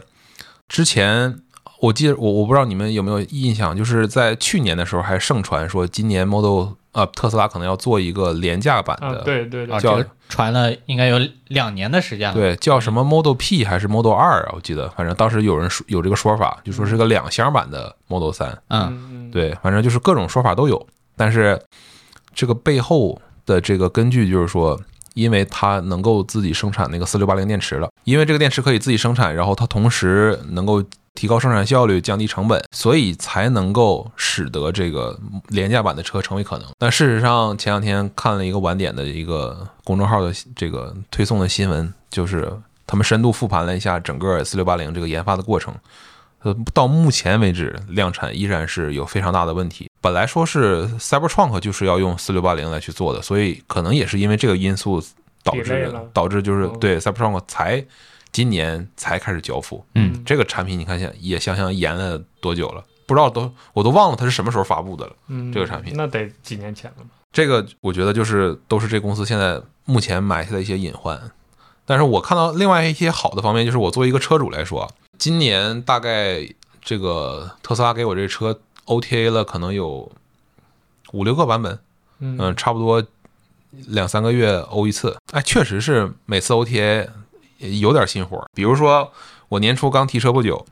上了那个自动转向灯，自动嗯自动关闭转向灯。哎，我我不知道这个这个功能是不是现在新能源车企好像都没做。据我所知好像没有。对吧？就我觉得这功能多好，不知道为啥他们都不做。现在打那个转向灯，原来特斯拉的那个拨杆它是两段式的嘛，嗯就是你可以轻拨或者说是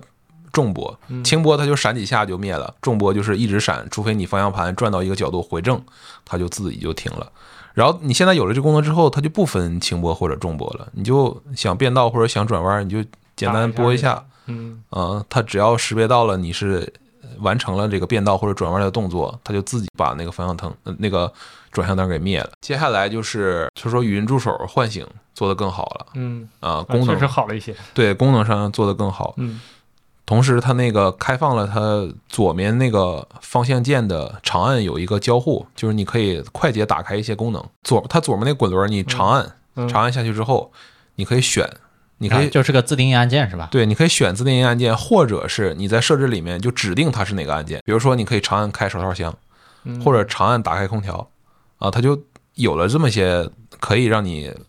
更方便使用的这样的一些设置。然后包括我现在还没推送啊，但是听说马上就要推送了，因为是那个就是试驾车可能已经推送了，就是它上了那个 Tesla Vision 那套东西啊，在国内就是说它你在倒车的时候，你能看到周围 3D 建模了，它就不是对倒车影像，或者说是原来在那个车道上面那些用这个机器识呃就用那个摄像头识别出来的那些车，而是嗯完整的一个空间的建模。我觉得这些东西都是一个可能比较好的一个趋势，或者说是应该说今年，嗯我觉得它在国国内落地 FSD 应该是有希望的。那这是我作为车主的一些比体验比较好的一些点。哦，我今儿还看到一个新闻，就是 不是有人问马斯克嘛，嗯说那个你看比亚迪今年交了快三百万台车吧，嗯两百八十万吧，我记得比特斯拉交的多嘛。他说你怎么看这个事儿？他其实没有直接回应销量的事儿。他说，比亚迪更像是一家车企，特斯拉是更像一家 AI 公司。他在说，他认为这个特斯拉到底是一家什么公司的本质，主要是我们面对的就是一个阉割版的东西，嗯。所以可能中国大陆用户对这个事儿本身感知不强，我觉得也可以理解吧。嗯，对。但是你看那个 YouTube 上不是很多人传那个 FSD 的，他、他他妈一下开几十公里，嗯。有的时候我还看过几个，一个是在纽约街头开的，一个在芝加哥，那确实跟他妈爽文一样。那下一个智能家居啊，你今年买了啥？智能家居？我这栏是空，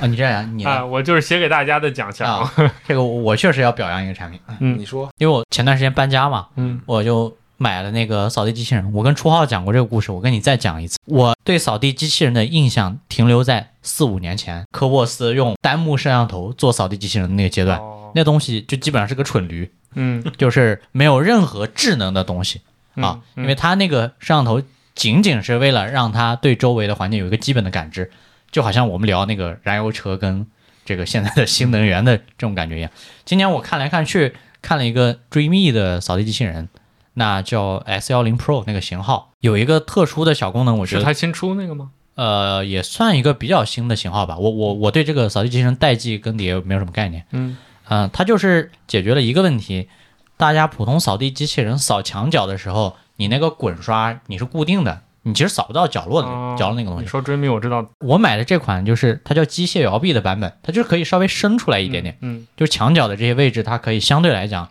扫的会比较好。而且这是我第一次用带雷达版本的扫地机器人。呃，我现在住那个呃屋子大概就是六十多平、七十平吧。我靠，它建图真的好快啊！就是我把所有的房间门打开，它第一次要建图嘛，那建图大概就顺着客厅周围绕了小半圈儿，然后大概就一两分钟，它把整个所有房间的那个图就建了百分之七八十了，而你能实时的在你的这个就是手机上看到它建图的那个过程，然后你给分区做完标注之后，你也可以指定让它扫某一个区域。另外就是它还有一个，我觉得也是基于基于它算力本身提升，包括它用了雷达还有摄像头这个能力之后带来的一个，就是比如说让它扫地的时候，你扫地机器人遇到某一个东西，你有时候是要避让的，就是躲开它；有时候你可以其实骑上去，这个倒都没有什么关系。嗯它能用摄像头的能力记住那个位置有一个什么东西，比如说沙发底下，我家猫它把一个东西叼到下面去了，我一直不知道，我沙发底下我也不怎么管。然后他有一次扫的时候，他就发现猫把那个东西叼到那儿，他拍了一张照片，说这里有一个障碍物，这里这这个障碍物，而且它可以识别出来是什么。嗯，就你家放一个拖鞋，比如说把它路径挡住了，它也会它也可以给拍给你，从 A P P 上传给你说这儿有个拖鞋，这个位置可能有点问题，你下次比如说大家在扫的时候嗯注意一下，把这个东西剪掉。反正对于我这种代际升级扫地机器人这个产品的用户来讲，我觉得体验非常非常棒。话也要说回来，就是扫地机器人并不能代替人工去做扫地或者拖地这个动作。你像我跟初奥都养猫啊，猫毛这个事儿是永远扫不干净的，就像这种东西，再包括一些丸子的这种，比如说有时候菜汤啊什么的，不小心打在地板上，就这种场景下还是得人出马啊。嗯但总而言之，对我生活幸福感提升是很大的。你说这个，我就想起来，今年我们家就有一个智障扫地机器人，然后它实在是太智障了。然后今年我就特自己又买了一个那个吸尘器，嗯啊啊，买了一个米家的吸尘器。是我们对我对吸吸尘器一窍不通，嗯买之前在 B 站上狂看视频，嗯然后看完之后选了一款啊，还比较便宜吧，就是米家的东西一般都还挺有性价比的。买回来之后发现，哎，它能力确实很强，就是因为我们在那个拍摄那个地方，为了做一些吸音效果，在地下铺了一些一层薄地毯嘛，嗯然后那个地毯特别粘猫毛，但是它的那个吸力就足够强，能把那个呃粘在那个地毯上的猫毛就给吸下来。我觉得这个东西对我来说非常帮助非常大，对，但它其实也不算是智能家居，我觉得，所以我就没有把它列进来。那这个部分我们继续。好，下一个，从你这儿开始，你刚没说话哈。嗯。这个年度新能源汽车，我想了一下，因为我也是我作为一个没驾照的人，但我是 Model 3车主，我一开始这个肯定是想给特斯拉的，但我也有想到，就是今年特斯拉其实没有特别大的动作，嗯。尤其在国内，它可能很多大招都要明年才能，包括它那个嗯。新的 Model 3改款，其实我感觉也没有想象中引发那么大的关注，就大家可能被国产的这些品牌都吸引眼球，吸引过去了。嗯所以我综合考虑一下，我想给未来的 ET 五，因为我是这么考虑的，一个是它，我觉得是一个代表性的车型，就无论对于未来这个品牌来说，还是对于整个这个新能源国产的新能源的产业，嗯对于他自己来说，这是一个他可以说很重要、最重要的车型了。就是从这款开始，未来才证明它是能把车卖出去的。对于这个产业来说呢，就是 ET 五它是一个轿车，二十多万，跟 Model 三可以说对标的。不止二十多万吧？就是它现在已经降到，如果你是用电池租赁的话，啊大概二十三四万是吧。对，是是，所以它其实已经就是它是跟 Model 3能对上的一个产品。嗯但国产新能源这两年主要在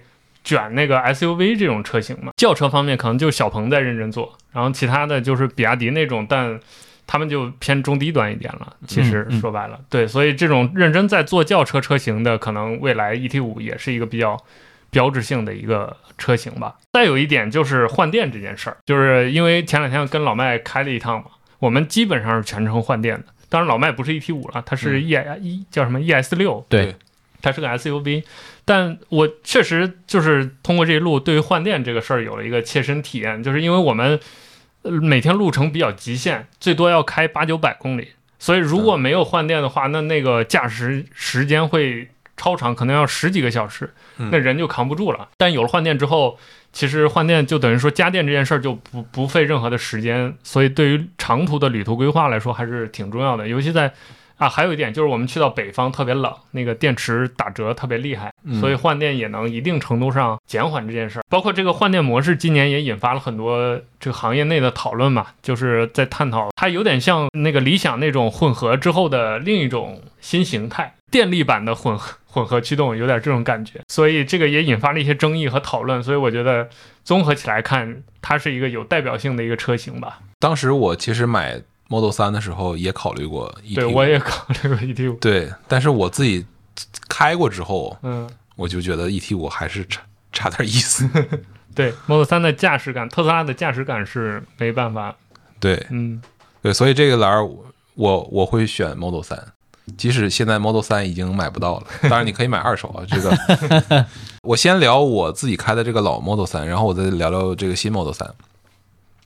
这个老 Model 3我下手的时候就是已经价格最低点了，所以我觉得这个产品我一点都不亏买的。然后当时在这个价格段，其实，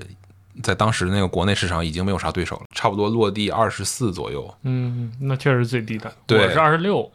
对啊，就是你你当时你像，我还考虑过像极氪零零一或者说是 ET 五，就是当时比较热门的车型。嗯，那你这么一对比完，发现我操，这价格也太太狠了，太太有杀伤力了。嗯。确实，对，所以呃，首先就是因为它价格买的没有 Model 3，然后回来开的时候就发现这个车真的是特别顺，不管是它的这个呃方向盘的这个指向性，还是说它整个电门的这个调教，这个车开起来就它不会说像一我一般之前开过的电车，踩去电门之后那个动力立马就上来了。嗯，然后会让你感觉有一个有一种往前窜的感觉。特斯拉调到舒适模式之后不会，它开起来像个像个油车，它柔和的像个油车。然后，但这这点我特别喜欢，我就我想开着舒服一点，然后我我不想那么运动。之前对这个就是在考虑选购的时候，选那些其他中国新能源品牌，当时就有一个顾虑，就是说这些品牌也都不能用 CarPlay。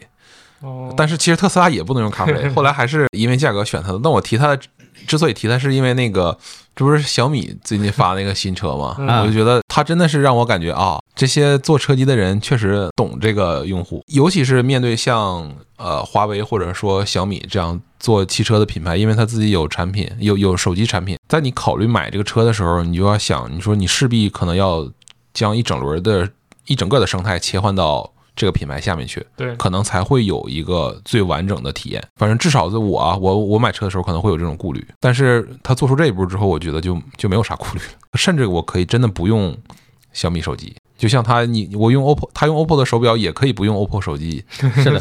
一样，我就觉得这这些这个点就做得很好。Model 三其实可能大家也都比较了解了，我我啊十二月份的时候我去北京，然后有个朋友他找销售借了一台新 Model 三然后我那天就就这个车虽然说它现在价格非常不划算啊，但我觉得它总有划算的一天。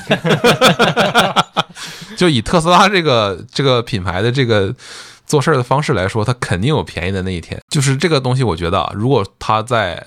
啊二十三、二十四左右，就已经非常牛逼了。它主要提升那些点，都是我开我那个老 Model 三的时候，切实这个非常痛苦的一些点，比如说它的悬挂，它的悬挂非常硬，嗯老 Model 3，是的，嗯，然后过一些减速带，尤其是我，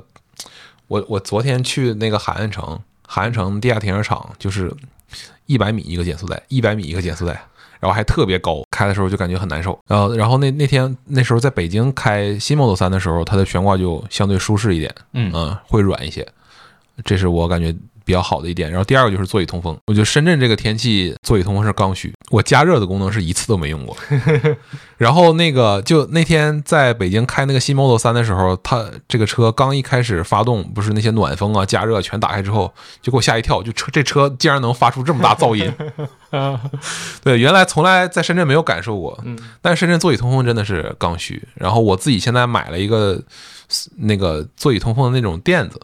但它的通风效果没有那么好，我感觉还是原厂的那种直接在内嵌在座椅里面的那个效果会好很多。我觉得这些点，呃然后再加上氛围灯，我觉得它那氛围灯做的还没有那么显眼。还挺高级的，这些点我觉得对于 Model 3来说是一个呃，不能说是全面的变化吧，但是至少也说是有很大的、很强的针对性的一些变化。反正我就说这么多。年度新能源汽车，我选我自己买的这个 Model 3。我想补充一下你刚刚说的那个点，就是其实小米是对自己比较自信的，嗯，就是所以它能支持 CarPlay。对，那原来有家厂商也这么做过，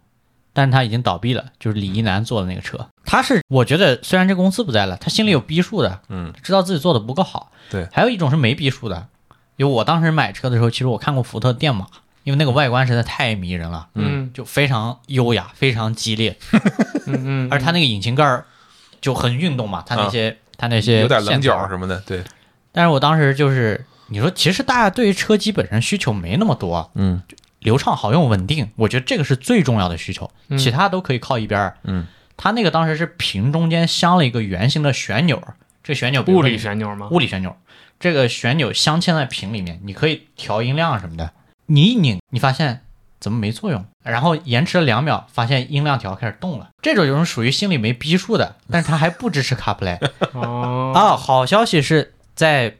去年福特的电马独立运营一年之后的话，他们现在做了改款。第一个是支持 CarPlay 了，第二个是还是收回长安福特去让这个长安整个集团去运营这个品牌了，因为它独立运营一个月可能就好像高峰期就卖三四百台车吧，一个月，你说这基本上就等于废掉了。所以这个事儿我我还我还挺想讲的，就是你知道自己做的不好，你就最好给用户一个选择，让大家买的时候没有这个负担。我当时我都记得我跟那个销售说过，我说你们要支持 CarPlay 就好了，这么大个屏用着一定很爽。那回到我这边的话，年度新能源汽车的话，我刚刚其实提到了，再叠个 buff 啊，跟我我是问界车主没关系。我觉得问界 M7、就这车呢，不买的人都说它丑，除此之外好像也挑不出什么问题。去年是做了一个七座的版本嘛，其实这个产品放在年度进步里面，我觉得也是比较合适的。嗯去年那个车是第一个是七座的版本，它这个本来就为了做七座而做了一个七座，三排你要用就没有后备箱，嗯然后有后备箱就没三排，基本上是这么一个车。那今年它做了大五座，啊，多了一个这么个版本。那第二个的话就是补齐了华为的辅助驾驶，那这一套也是今年从新 M 五换代之后，华为的整个问界车型上开始补齐的一个能力。虽然它不是一个标配啊，也是高低配，你可以选不带的。第三个就是你像华为它自己做的那一套大屏的那个叫 Magic Link，嗯就是你可以选择给你的座椅的后排吸一个平板一样的东西，也算是把它这个多屏交互的能力给补齐了嗯啊。因为其实它鸿蒙这个系统一直说的就是互联互通，那本本来它的产品规划里面也是要做互联互通的这一套东西的。那怎么互联互通呢？除了我作为用户或者说司机，我的手机跟我的车机要交互之外的话，你其实车里面互相之间的乘客跟屏幕之间、跟车之间的交互，也是需要依赖于 Magic Link 这种接口去实现的。嗯而这个就比较讨巧嘛，我不用单独加一个电视。你看小米的苏七，它其实那个也是一个对吸附的嘛，对而它马上就变成一个车机的。我觉得这个也非常高明。那另外最高明的就是今年他拿了一个非常诚意的价格，起售价格回到了二十四万九千九。这个我觉得，如果他卖二十五万，这就是世界上最漂亮的汽车。你你懂我那个意思吧？就是这个价格让你除了他说它丑，说它中庸，做不出什什么毛病。呃，虽然新的 M7 我没有试过啊，老的我开过，但是我还是想把那个比较推荐的新能源汽车给问界 M7。那除此之外呢，就是它确实让问界品牌起死回生了，三个月十万台订单，这不是开玩笑啊！哎，那说到这儿，你们怎么看小米苏七呢？如果比如你们要换车，当时苏七还卖的不错，换吗？你先说，考虑吗？他昨天已经表态了，这个我就不说了。换，嗯，今年就换，首发。好，我我是觉得他如果作为我第二台车，我是可以冲的，因为我一我原来跟初浩我们俩聊天，我就说我的第二台车，我希望它激进一点。嗯那就不管是这个设计的激进，还是说它本身理念的激进，就是希望它是一个玩具。那第一台车，因为我选了一个 SUV 嘛，这个可能是一个比较中中庸的选择吧，就是不好不坏的这么一个东西，所以我感觉可以考虑。那现在就是雷军用这个唯一没有公布的要素，就是价格勾引着大家，一直到这个车正式的发布会到交付，我觉得他应该会给一个很惊喜的价格。嗯对，这个也是小米擅长的，也是小米应该去承担的一个责任。嗯，嗯是的，那就下一个，我觉得你们两个发挥多一些哈。这个玩游戏这设备的话，这个因为我确实玩游戏少啊，嗯所以我就最后补充一点点。这个要不从从初号这边先开始好，其实初号刚才也说了，啊？他其实说了，对对，我的嗯 Steam Deck OLED 对对对对是我的年度产品了。，OK，嗯对，然后呢，年度的这个游戏设备，我觉得还是给 PS 五。对这个东西，我想想，我今年在 PS 五上打的什么游戏啊？哎，完了，白给完了。哦，战士，呃，不是，不是战神，那个巫师，对，巫师那个，我又把年度版捡起来玩了一玩。嗯，然后那个，因为我我玩巫师挺早了，大学的时候用那个我那个原来的游戏本玩的，屏幕素质也很差，然后当时电脑的性能也开不了全分辨率。那这次在 PS 五上基本上把画质都打开之后，哎，感觉这个游戏又不太一样了。同时呢，我觉得这个时候好像也是时候再重温一下这个游戏。巫师三确实是一个非常好的、非常牛逼的一个叙事的一个游戏。它跟那个《最后生还者还》还不太一样，就是它是在开放世界里面，在更多的复杂的要素融入进来之后，它仍然能把叙事这根线给梳理的非常清楚，同时就是那那种支线跟主线互相缠绕在一起，同时它这个支线也会影响到主线的一些发展。我觉我觉得这些东西巫师把握的非常好啊，这是我我今年应该就差不多玩了这么一个游戏，在这个 PS 五上。然后同时 PS 五这个毫无疑问也呃一如既往赢得了这个时代的竞争。我我觉得 PS 五这代对我来说体验最好的就是它的手柄，自适应扳机加震动。这个如果说后面叉 boss 下一代还跟不上的话，我觉得这个事儿就说不过去了对，那所以我的年度 gaming device 就是这个 PS 五手柄。啊为什么单独是它？是因为我是 PC 玩家嘛。嗯啊！但我我 PC 玩家，我肯定默认连那个 Xbox 的手柄了。对，但我今年就想换一下，就是我就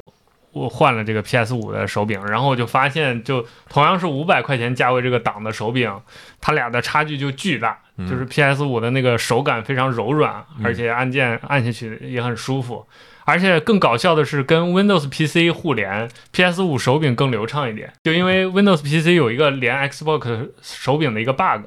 就是会断连，在某些游戏里面。就比如说我是玩足球的嘛，啊，我正射门呢，射到一半，他妈的手柄没了，我操！然后对方一顿操就给我进攻就进球了，对，就很很恼。呃，PS 五也会有这样的情况，就是少很多。啊，对，而且它是会附固定的，比如发生在进游戏后大概十到二十分钟那个区间内会发生一次。那解决办法就是要么等一会儿，要么切出来，然后再回到游戏，嗯是一个很诡异的。我搜了一下，还不是个例，就是我一开始以为是我笔记本那个蓝牙连接有问题，但上网一搜发现 B 站上全是吐槽这种，就 Xbox 手柄断连，所以反过来也体现就是这个这个手柄的。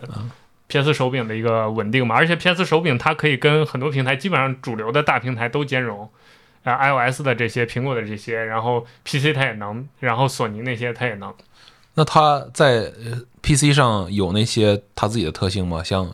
什么那个那些震动和呃，震动是有的，自适应搬运也是也是有的，啊要看取决于那个游戏。哦。对，嗯，虽然说我现在因为在 PC 上打游戏也都是用键鼠嘛，但嗯是确实 PS 那个手柄这代摸起来用起来都是真的很好，对我就是，比如用完 PS 手柄再用回这个，就就感觉很感觉很单薄。啊，对，很硬，而且拿在手里那个手感也不好。那我我稍微补充一点儿吧，我不是一个主机游戏的重度用户啊，嗯所以我想来想去，这个设备我给 iPhone 嗯哎嗯，年度最值得推荐的游戏设备，为什么呢？iPhone 今年我是重新玩了几个老游戏，那一个是你记得我们一开始做 iPad mini 的那个视频的时候，我玩的那个游戏嗯叫小俄尔普斯，我是想起来了，我又把它通关了一次。第二个游戏是那个去月球，啊，我是前段时间看到他那个开发者其实是华人嘛，对啊，高坎吧就呃，对，高坎，高侃他在 B 站也开了账户，最近、嗯他会聊他的一些，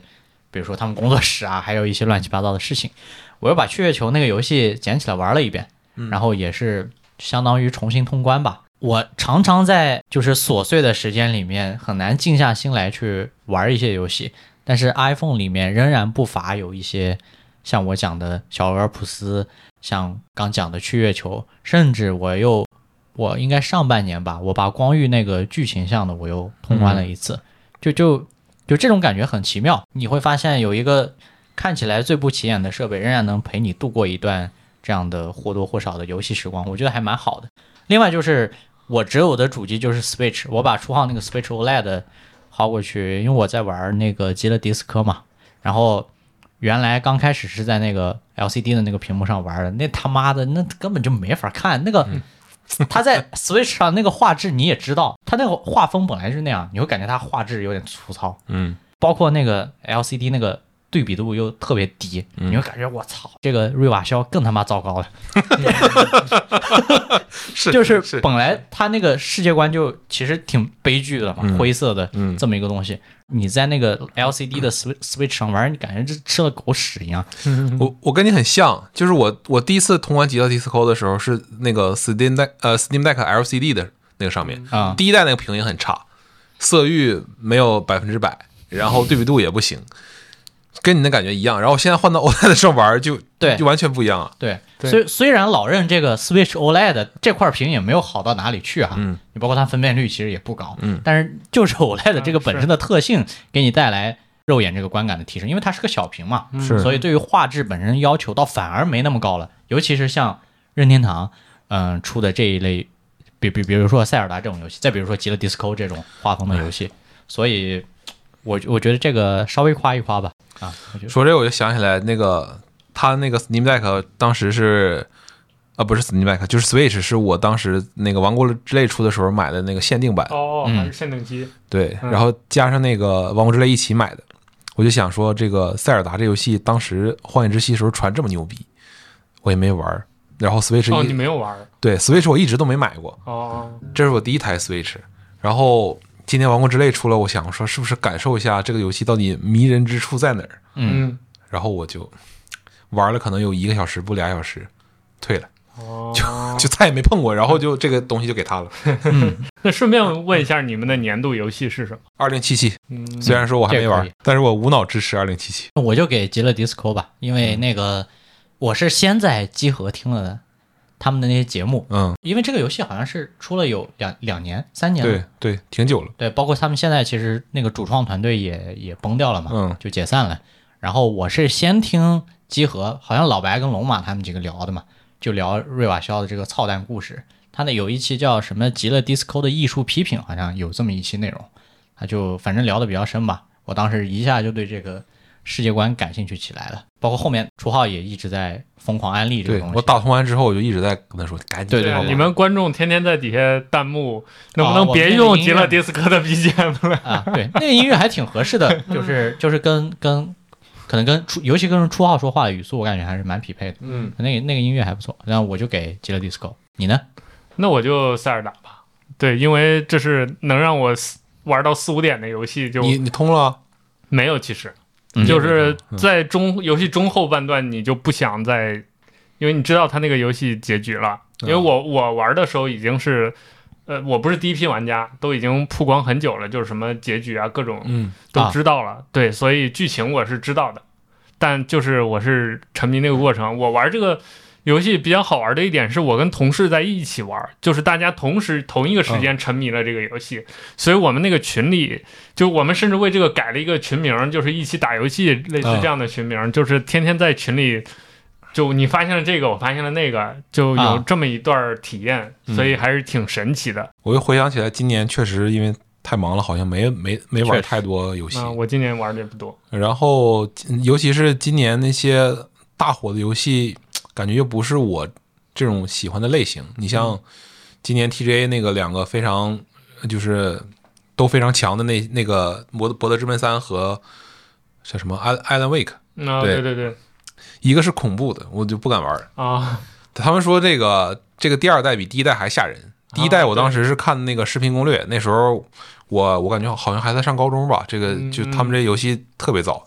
然后《博德之门》是个回合制游戏，嗯嗯，我操，我打不了这玩意儿，我感觉他妈我我在等他操作，我还等他操作干啥？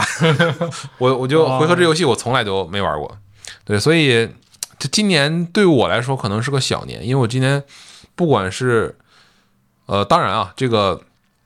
我买了星空，嗯。买了那个这个这个地平呃天际线二，然后买了二零七七资料片，这游戏我都买了。本来应该是个大年的，就是大家确实今年有很多期待的游戏上线了，但实际上玩起来的话呢，那天线就不说，天线一直都很好，嗯，然后二零七七也很好，但是我就好死不死，这仨游戏买完之后，我先打个星空，然后玩哎，刚好评价一下怎么样？就跟网上那些人说的一样，就这游戏你需要非常时长时间的这种上手，就是这个你才能熟悉这游戏里面的所有的操作。嗯啊，再包括它的这个载入的部分特别特别多，然后就会可能让你失去一些耐心，确实就让我整个对玩游戏都失去耐心了。然后天际线和二零七七就就基本上没怎么打，现在今年就是这个情况，不知道明年看看悟空，悟空是的，啊，黑神话这个我觉得那个 GTA 是他们说啥时候？他们自己二零二五，五，二零二五。啊。嗯，GTA 那个游戏，我感觉就必须得到那时候重新换一台电脑才能玩。嗯，对，正经玩 是，是肯定。辞职玩儿，哎，星空这游戏，我作为一个云玩家啊，我、啊。我是在 B 站看人家玩嘛，我还、啊。我还觉得挺想夸一夸的，就是嗯。他们这种叫呃 NASA 朋克嘛，啊。其实有点跟那个科幻的黄金时代挂钩了嘛，嗯，有点儿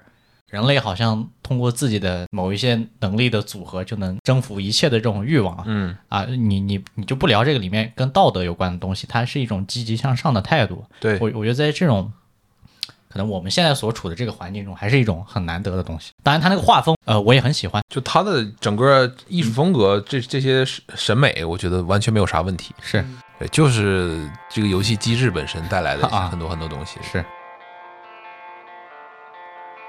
那最后一个了，那是不是截止我们聊的这个时间点，大家能达成某种一致？二零二四年最哎，我我没有选大家想选的啊，那个。那你先说。那你说啊，我先说啊，啊，你说嘛？那我的年度新品就是小米十四 Ultra，、嗯。这个刚才我们也提到了，就是我关注的两点，第一点是它的相机系统能不能改进，嗯。因为其实就是在我看来，这个软体体验是一个，就是它的呃上限或者说它它的能力吧，是构成一个影像旗舰是不是完全的一个完全体的很重要的部分。对对，然后。呃，而且现在它的所谓的隔壁的友商都已经慢慢这个能力都上来之后，它如果还是就是很乱的话，我嗯觉得是对它的用户体验是会有影响的。对。然后另外一点就是，我觉得这款产品能不能做好，也决定了小米这个品牌能不能在高端影像旗舰这个领域立足。嗯因为目前来看，我觉得十三是算是让他站住了，就是在此之前，他可能还在这个路上，或者还在一个过程中。但十三 Ultra 是大家普遍认的一个产品，那我觉得它如果能连续出几个好评度高的产品的话，它就这条路就站稳了。对就有点像华华为早几年的那个感觉。但因为有前面提到十四 Pro 这个算是阶段性的滑坡吧，我觉得、嗯至少是停滞不前，所以这是我只关注的。就是我我我可能不是说它正向期待，就是我对它是一个中中性关注吧。对，然后另外一个产品是 iPad，今年 iPad 没啥动静，可以说，确实，嗯，但我又想认真用一下这个这个产品。就我之前都是 太他妈刻意了，这 对，我之我之前都是都没有正经用，可以说。嗯对，所以我明年想等它更新一下，我把我的一些工作流迁到 iPad 上试一下。嗯，这是我的选的两个。那我我们俩就聊聊 Vision Pro 呗。对哦，我觉得这个不仅仅是我们期待吧，可能就这个行业也很期待。嗯前两天看了一个就是投资或者说证券发那种调研报告，就是这个行业里面很多人都认为说这个 AIGC 就未来这个大模型能够生成出来的这些内容，Vision Pro 类类似这样的 MR 的设备是最好的载体，嗯嗯，超越一切的这些像手机啊、平板啊、电脑这些都不行，都是必须是 MR 上才有最好的呈现。呃，但是这个东西目前看起来还是得等苹果发布之后，打个样。打个样儿，对这个内应用的生态的这些开发者才会能够真正的扑进去，来好好的做这些 app 或者说是内容。我觉得这个行业已经没有下一次的机会了，嗯就是是是成是败就看这波 Vision Pro 这一波能不能再带动起来。如果不行的话，我觉得就就它就不是趋势了。就是什么什么，即使说我们的这个未来依然围绕着 MR 展开，但是我们可能会兜一个十年甚至二十年的大圈儿，最后才能到最后我们现在想设想的那个终点。那我没什么补充的。对，然后另外就是我他妈就想看看苹果把他们所有的研发都抽到干 Vision Pro 之后，它到底能干出什么东西来。这两年用 iPhone 那都什么玩意儿？稳定性，我操！确实，嗯。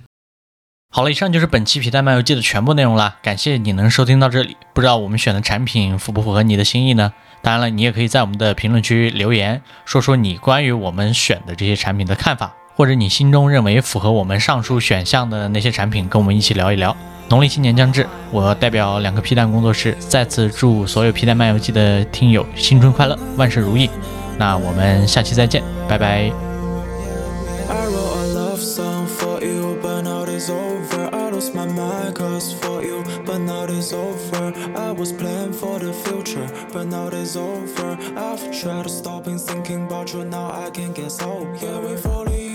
so true 我呆萌 in the dust. I'm savage, I'm so crazy. Now babe I'm so fucked up. When I lost in the night may can find the right way. You should leave me from the start instead for waste my time babe. I hate you.